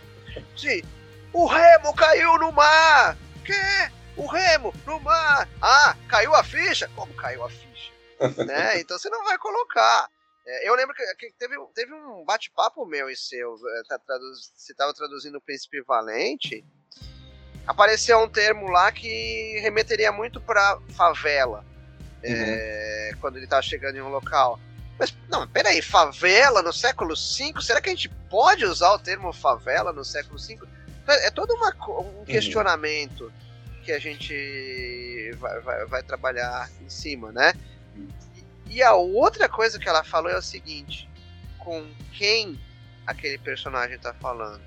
Claro, porque uma coisa é, digamos, tudo bem, vai, é, talvez não, não sirva tanto de exemplo assim, mas a menina do I'm not okay with this, ou qualquer adolescente. Uma coisa é ela falando com o pai, com a mãe, com o diretor da escola.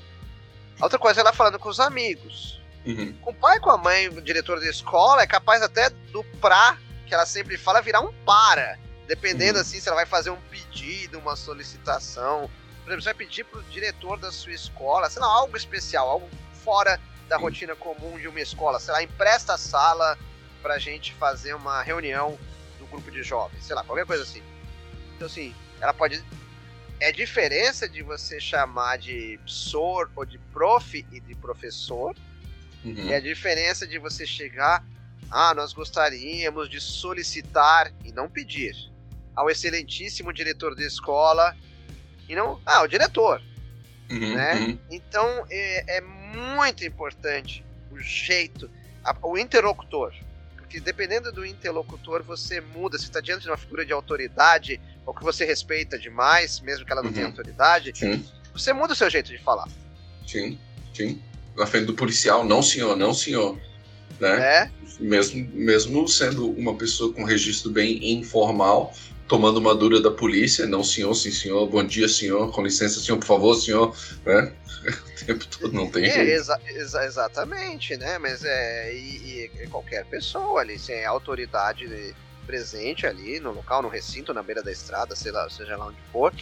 É, é aquela coisa, mesmo porque você não tá querendo arranjar uma encrenca com aquela pessoa ali, seja pai, mãe, diretor policial, é, e assim por diante. Imagina, é assim, uma coisa é um recruta dirigindo a outro recruta, outra coisa é dirigindo ao sargento, e outra coisa bem diferente ao general, se é que ele chega, chega perto do general. Também. Claro.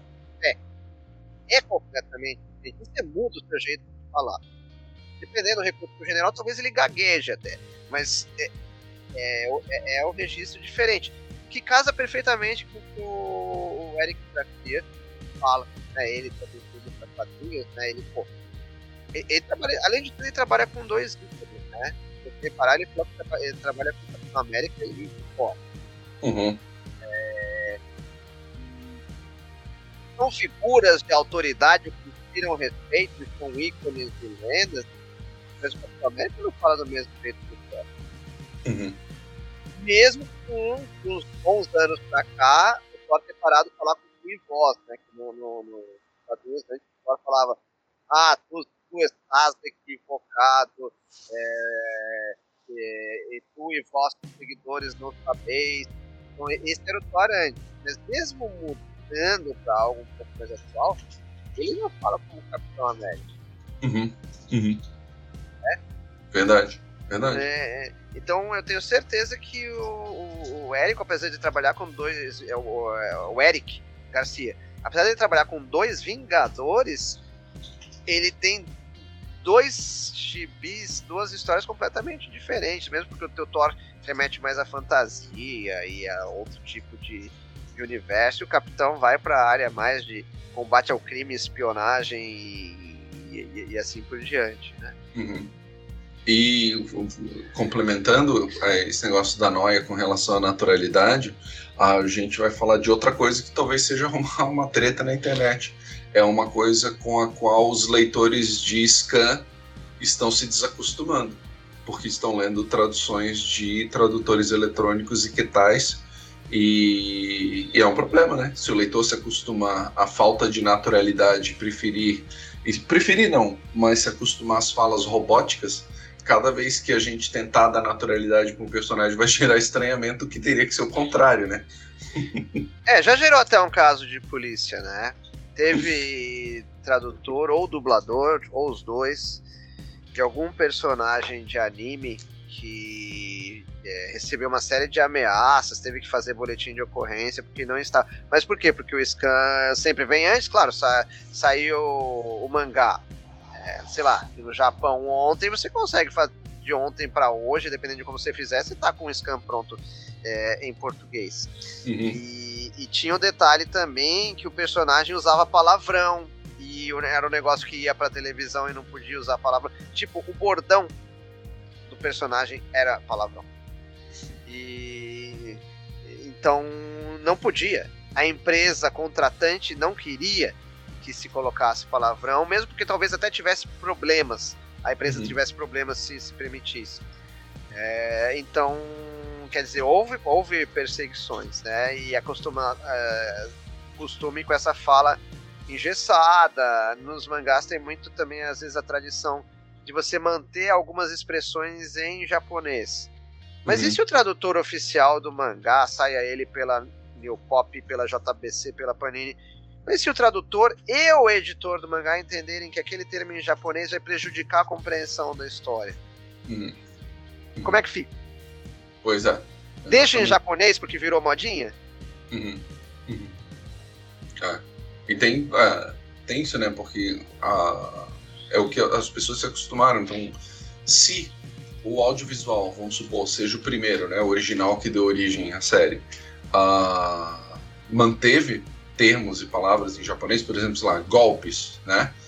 Uh, provavelmente quando o mangá chegar e tiver algo paralelo, vão, vão segurar também por associação, né? Para não causar estranhamento. Mas é, é um perigo, né? Se o scan tá moda, a gente tá ferrado, porque. Na verdade, todo mundo, né? É porque tem uma série de leitores que acaba prejudicado também, que não é leitor de scan e vai receber um conteúdo mais complicadinho ali. Né? Uhum. Uhum. E agora, urgente, acaba de chegar um bloco direto das Maldivas. Opa. Érico Assis, Érico Assis, entre um tobogã e outro, gravou um áudiozinho pra gente falando das noias dele. E vocês vão ver, o Eric vai falar na gravação, ele teve a chance de ouvir os áudios dos nossos colegas, porque nas Maldivas tem internet. No resort, no resort de tradutores, no parque temático de tradutores nas Maldivas, tem internet, o Érico teve acesso lá. E ele tava, é, teve contato com as noias de vocês e vai falar sobre as dele agora. Tá? Legal, né? Ele comenta ele, sobre as de vocês e também vai falar as dele. Ele, ele comentou que a internet é movida a lenha lá, não? Ah, eu acho que deve ser movida a reator nuclear, mano. Será? Acho que é o contrário, é o parque é temático de tradutores, cara. Ah, é verdade. Não, mas é, é pra ser mais rústico, é né? Só bilionários têm acesso. Tá certo. É Vamos muito ouvir? exclusivo. Vamos lá. Vamos ouvir.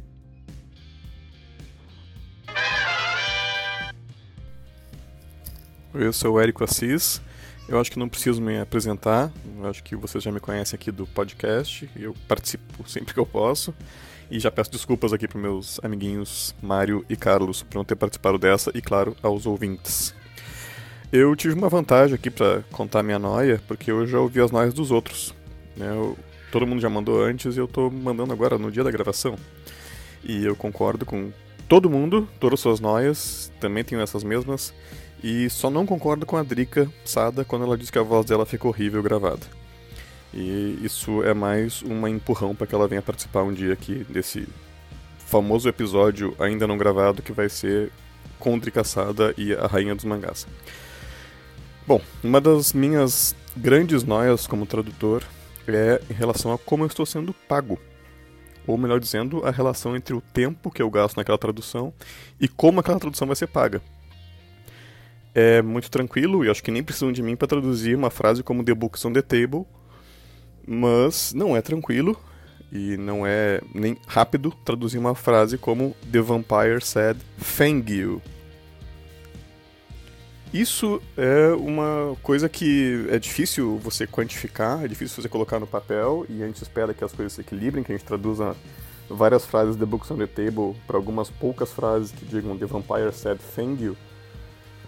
Mas às vezes a gente se depara com pedradas, né? Com quadrinhos, com livros, com outras traduções que são cheias de you e poucos The Books on the Table. Uh, essa é uma preocupação acho que é mais de quem só vive disso, de tradução, que nem eu, né, e tem que fazer o meu tempo render. Eu não sou funcionário, nem tenho outra função do que ser essa pessoa jurídica, tradutor, que só vai render quando estiver de bunda sentada na frente do computador. Né, e eu tenho que me preocupar se aquele meu tempo que eu estou gastando ali para resolver o The Vampire Said Thank You né, vai compensar de alguma forma depois, porque essas coisas demoram algumas horas, quem sabe.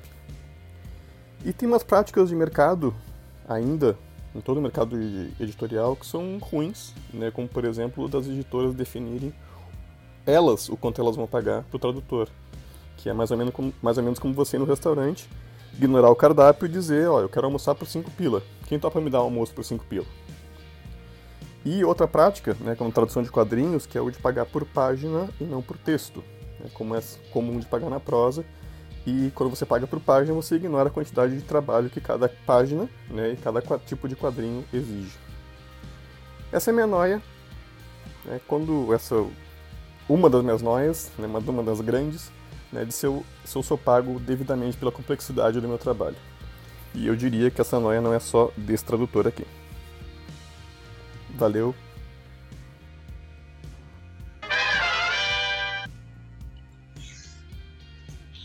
Érico Assis seu, sua fantástica analogia com restaurantes sobre pagamento de tradutores. É.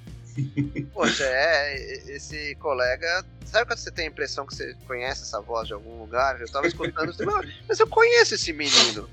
Né? quem, quem, é esse rapaz aí? Érico Assis é, do Tobogã. Direto do Tobogã e com sotaque maldivo, hein? Exatamente. Ele absorve é. rápido o sotaque dos lugares é. por onde ele passa. Ossos do ofício, ossos do ofício. É. Uh, Mário, uma, a gente logicamente não precisa falar de valores, até porque não, não, não é eticamente saudável e, e a gente sabe que tem realidades e realidades. Mas com relação à forma de remuneração, Mário, nesses anos todos, o que, que tu viu de mudança drástica? Não, não de valor, mas de forma de remuneração. Como Por assim, exemplo, pô, você, já... acha que quiseram me pagar com um porco e com uma não, galinha quando eu fiz você... uma tradução rural? Mas, tipo, nos finados anos 80 você já era obrigado a ter um CNPJ para receber ou ainda se assinava carteira? Como era a relação nesse caso? Ah, não, não. É, não, não precisava do CNPJ, mas as editoras, por terem CNPJ e por fazerem imposto de renda jurídico, elas precisam justificar é, para onde está indo o dinheiro delas, né? Senão, lavagem de dinheiro, não por ser editora, qualquer empresa, se você pega e não justifica para onde foi o seu dinheiro, né? Pode ser a famosa fábrica de prego, que tanto falamos hoje, pode ser a editora, se você não, não tem ali é, para apresentar para o senhor Leão, né, que foi goleiro e agora trabalha no imposto de renda, é, você está perdido. Uhum. Né? O que eu queria dizer é que é importante é, o tradutor ter como expedir a, a, nota fiscal dele porque as empresas precisam, não é capricho, não é frescura, elas precisam. E às vezes é, o, tradutor precisa até ter o seu CNPJ, porque a empresa só lida de CNPJ para CNPJ. Por frescura? Não, pelo jeito que as coisas funcionam, de acordo com as leis e, e, e, e assim por diante. Né? É, mas é, assinando embaixo do que o Érico fala sobre valores, etc., eu vou é, só reforçar o que eu já falei é, várias vezes. É uma questão de Brasil, né? Não é uma questão de pintar vilões, né? Que eu posso colocar. Neste nosso querido Brasil, a editora pode ser é, o exército de um homem só, onde o cara é dono, ele é o diretor, presidente, faxineiro. Como ela pode ser uma multinacional, todas elas pagam mais ou menos os mesmos valores, né? Mas o que eu posso dizer com relação a esses valores? Né, que é um cálculo que a gente fez em 2019. Eu lembro que são 20 anos, né? Pegou como base é, é, 1999. Então, o que se pagava em 1989 se fosse para reajustar via dólar para 2019, a gente teria que receber por página, pela média, já que as editoras pagam parecido, mas não igual, a gente deveria receber quatro vezes mais como tradutor. Mas para não ser estrangeirista, se fosse pela inflação brasileira, a gente teria que receber sete vezes mais. Uhum. Então, é, isso é, justifica o fato de por exemplo, no começo do milênio eu consegui pagar os meus boletos com uma tradução e eu ter que buscar uma tradução de uma história de em média 20, 22 páginas e eu ter que buscar, né, como assim como o Érico, o Érico falou que ele só faz isso, eu também só faço isso, meu único ofício, né, é, eu preciso é, traduzir muito mais e gastar muitas horas e fazer muito mais páginas para pagar os mesmos boletos de 99 para 2000. Uhum. Uhum. E é, mesmo na época, uh, lá atrás, era um preço mais ou menos padrão? Ou existia que não, trabalhar naquela vale muito mais a pena? É que havia menos editoras, né? Sim. Uma coisa muito boa do nosso momento é que as editoras proliferaram. Uhum. Isso é muito bom. E não, não, nem, não vou nem falar para tradutor é bom pro leitor. Porque se proliferar as, leituras, as editoras acontecem duas coisas. Você vai ter mais material estrangeiro para você ler, que geralmente não chegaria em você ou demoraria para chegar. Uhum. E se você vai ter muito mais material brasileiro para ler, porque essas editoras publicam material brasileiro, saindo da área da tradução, não precisa traduzir, é brasileiro. Né? Uhum. Então, é, nós temos excelentes autores aqui, excelentes roteiristas, excelentes desenhistas né? É, nos trazendo ótimas histórias. E com essa multiplicação de editoras, a gente sai daquela praticamente quase monocultura do milênio passado, é, onde sai ali ou não sai lugar nenhum porque ninguém vai ver. Hoje em uhum. dia, é, todo mundo pode ver, e aí com o advento da internet e das redes sociais, esse uhum. advento que nos possibilita divulgar é, é, o material, né? Se você é um autor nacional, você divulgar o seu material, você consegue fazer chegar. É, uhum. É, com baixíssimo custo, você consegue atingir bastante gente e saber que o seu quadrinho existe, né? Então, mas o fato é que é, é, na, na época era mais ou menos assim: você vai trabalhar para editora A, B ou C e, e mais ou menos isso. tinha menos editoras, né? Uhum. Hoje temos mais portas para bater. É, é aquela coisa, nem sempre é fácil, as editoras já têm os seus tradutores de estimação, e é normal, você pega confiança, o cara cumpre prazo não, e, traduz Exatamente. bem, não tem porquê é, não ter o tradutor de estimação. Eu acho até saudável para a editora que tem. É, uhum. Mas é aquela coisa, às vezes a editora publica, publica, pouco e já tem o tradutor de estimação. É isso. Então não vai sair, é, não vai sair daquilo ali, né? Verdade. E, e do Érico, o que mais que a gente tem?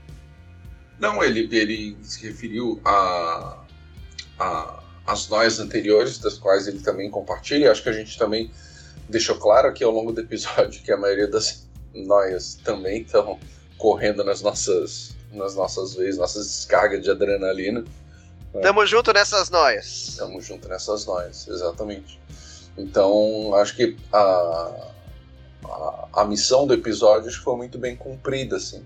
Porque muito provavelmente o, o, os tradutores que estão ouvindo a gente agora vão dizer assim: realmente isso também acontece comigo. porque eu acho que não escapa de ser muito isso, né? É, e o tradutor hipocondríaco vai adotar várias novas noias. eu não me não preocupava tinha? com isso, agora eu me preocupo. O episódio que a gente falou, um dos primeiros da primeira temporada que a gente falou sobre ah, os equipamentos, como é que a gente se cerca de coisa para não ter erro, que a gente falou do, de ter um é, salvar as coisas na rede, de ter um no break ali para não interromper, ter um laptop reserva, ter essas coisas assim. Muita gente deve ter assim, nossa, eu nunca me preocupei com isso, mas realmente pode acontecer. É, é. Alguém deve ter tomado esse susto. Droga, justo quando eu pensei que eu não teria que gastar muito. Isso me acontece no meio da tradução do seriado X. É. Bom, tu passou o que tu passou de perrengue recentemente também com maquinário também foi Passei, baita passei. sustos, né? Passei, e o, e o problema é que três maquinários meus, ao mesmo tempo, por motivos diferentes, me deixaram na mão. E se não fosse minha digníssima esposa, é, eu não teria trabalhado, assim. É, na verdade, assim, é, até justamente para não ficar abusando da boa vontade dela, do laptop dela, que ela também precisa, é, eu tive que fazer uma compra, assim, do famoso amigão. Não tem dinheiro, vai lá e parcela, mas você não vai escapar disso daqui Exato. né? E por mais que eu faça a revisão, né? Eu tenho o meu IT guy, eu tenho o meu carinha da TI, que é excelente, né? Aliás, um abraço, Edson Floripa. Tem o Edson aí, o Edson Pereira, baita cara que realmente me salva muito. Sabe, eu faço, eu faço as trocas e atualizações, tipo, eu troco HD por SSD, porque é algo que vai agilizar e é mais garantido, etc. Não é uma coisa assim, ah, eu comprei um, um laptop em, em 2013 e nunca mexi nele. Não, tô sempre mexendo, né? sempre arrumando, sempre mandando para revisão. Inclusive assim, mais uma noia para vocês, porque é uma noia minha. Eu mando o laptop para revisão sem problema nenhum. Uhum. Eu mando porque eu acho que tem que fazer revisão, porque pode ter alguma coisa ali que pode estar no começo, que pode dar problema, que pode parar a qualquer momento, assim. E Uhum. mesmo com tudo isso, né? Eu tenho um, um- um laptop que parou de ligar. E eu tenho um outro que ele acusa que está recebendo energia. Você aperta o botão de ligar, né? No caso ele fica iluminado ali, você aperta, ele funciona por 5 segundos e desliga. Então tem um que não liga e tem um que quase liga, né? E isso porque o meu desktop, meu computador de mesa, porque eu adoro a tela enorme, assim, a tela dele é da largura de uma traseira de Landau, Galaxy ou Limousine, se vocês preferir. E eu adoro, assim, trabalhar. Eu, eu- odeio telas pequenas, né? Então, assim, eu Hum. odeio celular. Né? Eu mandava áudio no celular na época que ninguém mandava áudio. O pessoal achava que eu tinha acabado de descer de Marte por mandar áudios no WhatsApp. Uh, mas assim, hoje todo mundo manda, né? Eu era uma pessoa à frente de meu tempo, viu? Olha que coisa legal. É, não, eu odeio teclas pequenas, eu odeio telas pequenas. Né? Eu jamais vou assistir um seriado, assistir um jogo de futebol na tela do celular. Mas de jeito É. nenhum.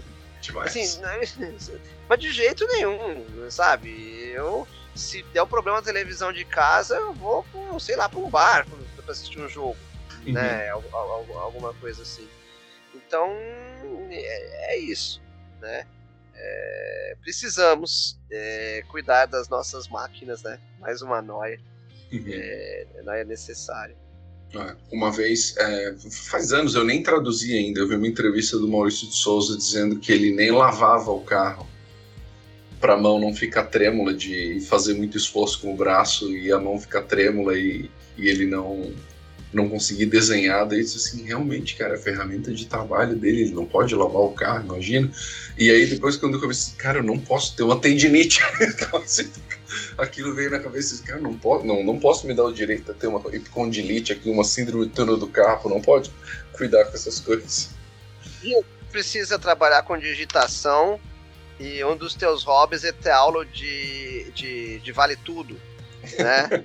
Aí você chega, você chega assim, não, tipo, se você bateu muito na, no, no, seu coleguinha de aula ali, né? sei lá, Muay Thai, pode ser qualquer coisa, né? E, e você chega em casa, você ganhou todas os, as lutas, os embates do dia, mas você chega com a mão do tamanho do... Aí tem que colocar no gelo. Como é, é que você vai digitar, né? É aquela coisa, né? E, e, e tradutor que é tradutor tem medo de faca virada para cima no escorredor de louça. bem essa, bem essa. É. Bom, deixando os ouvintes com mais essa noia. Deixamos, é, é. De não deixar a faca virada para cima no escorredor. Você já colocou as suas mãos no seguro? Não coloquei é. as mãos no seguro. É. É, é, bem por aí. Você que, que tem um modelo de mãos, né? Tem episódio de Seinfeld que o George Costanza, amigo do Seinfeld, fala assim: eu descobri, o cara era uma folgado, né? Pra quem não, não assistiu anos 90. Ele era uma folgado, assim, eu descobri a profissão da minha vida, eu vou ser modelo, modelo de mãos. e aí ele põe a mão no seguro e tal. E aí acontece uma pequena tragédia pessoal ali, onde a mão dele fica levemente deformada, ele não pode mais ser modelo de mão. Sabe, modelo de, de aliança, modelo de relógio, assim, tem que ter uma mão bonita. E assim por diante. Assim, as nossas mãos têm que estar funcionando, né? Então, cuidado aí. Eu já, eu, por exemplo, assim, um dos meus hobbies tocar contrabaixo. E o contrabaixo tem a corda bem mais, é, o diâmetro bem maior que, que o de uma guitarra, por exemplo. Tensa também, né? Mais tensa tal. Aí eu saía dos ensaios e dos shows com as mãos, a ponta dos dedos totalmente calejadas. E você perde sensibilidade ou tá doendo, é ruim do mesmo jeito, né?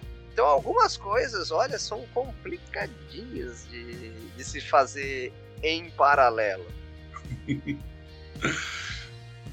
e é, é isso. isso. Para onde o senhor está indo? Eu estou indo para uma cidade de Nova York totalmente demonizada, com os objetos ganhando vida e ameaçando, ameaçando devorar as pessoas. e o senhor? Eu tô indo pro PowerPoint. montando, montando, montando o curso da LabPub, tô eu nisso, tô nisso o dia inteiro em cima disso agora. É, mas é, é isso aí, já viram as noias do professor, né? É, já é outro episódio. É outro episódio. Então, é, obrigado né, a todos que nos acompanharam até aqui. É, muito obrigado a todos os colegas que mandaram áudio. É, seria impossível fazer esse episódio sem vocês e jamais seria tão divertido quanto se não tivesse esse, esses áudios que vocês mandaram pra gente.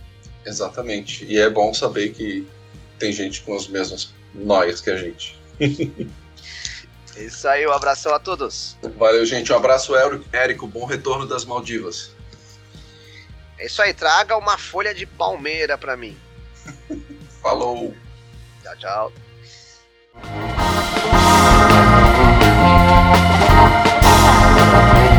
Esse foi mais um episódio do Notas dos Tradutores com apoio da LabPub. Mais informações, labpub.com.br.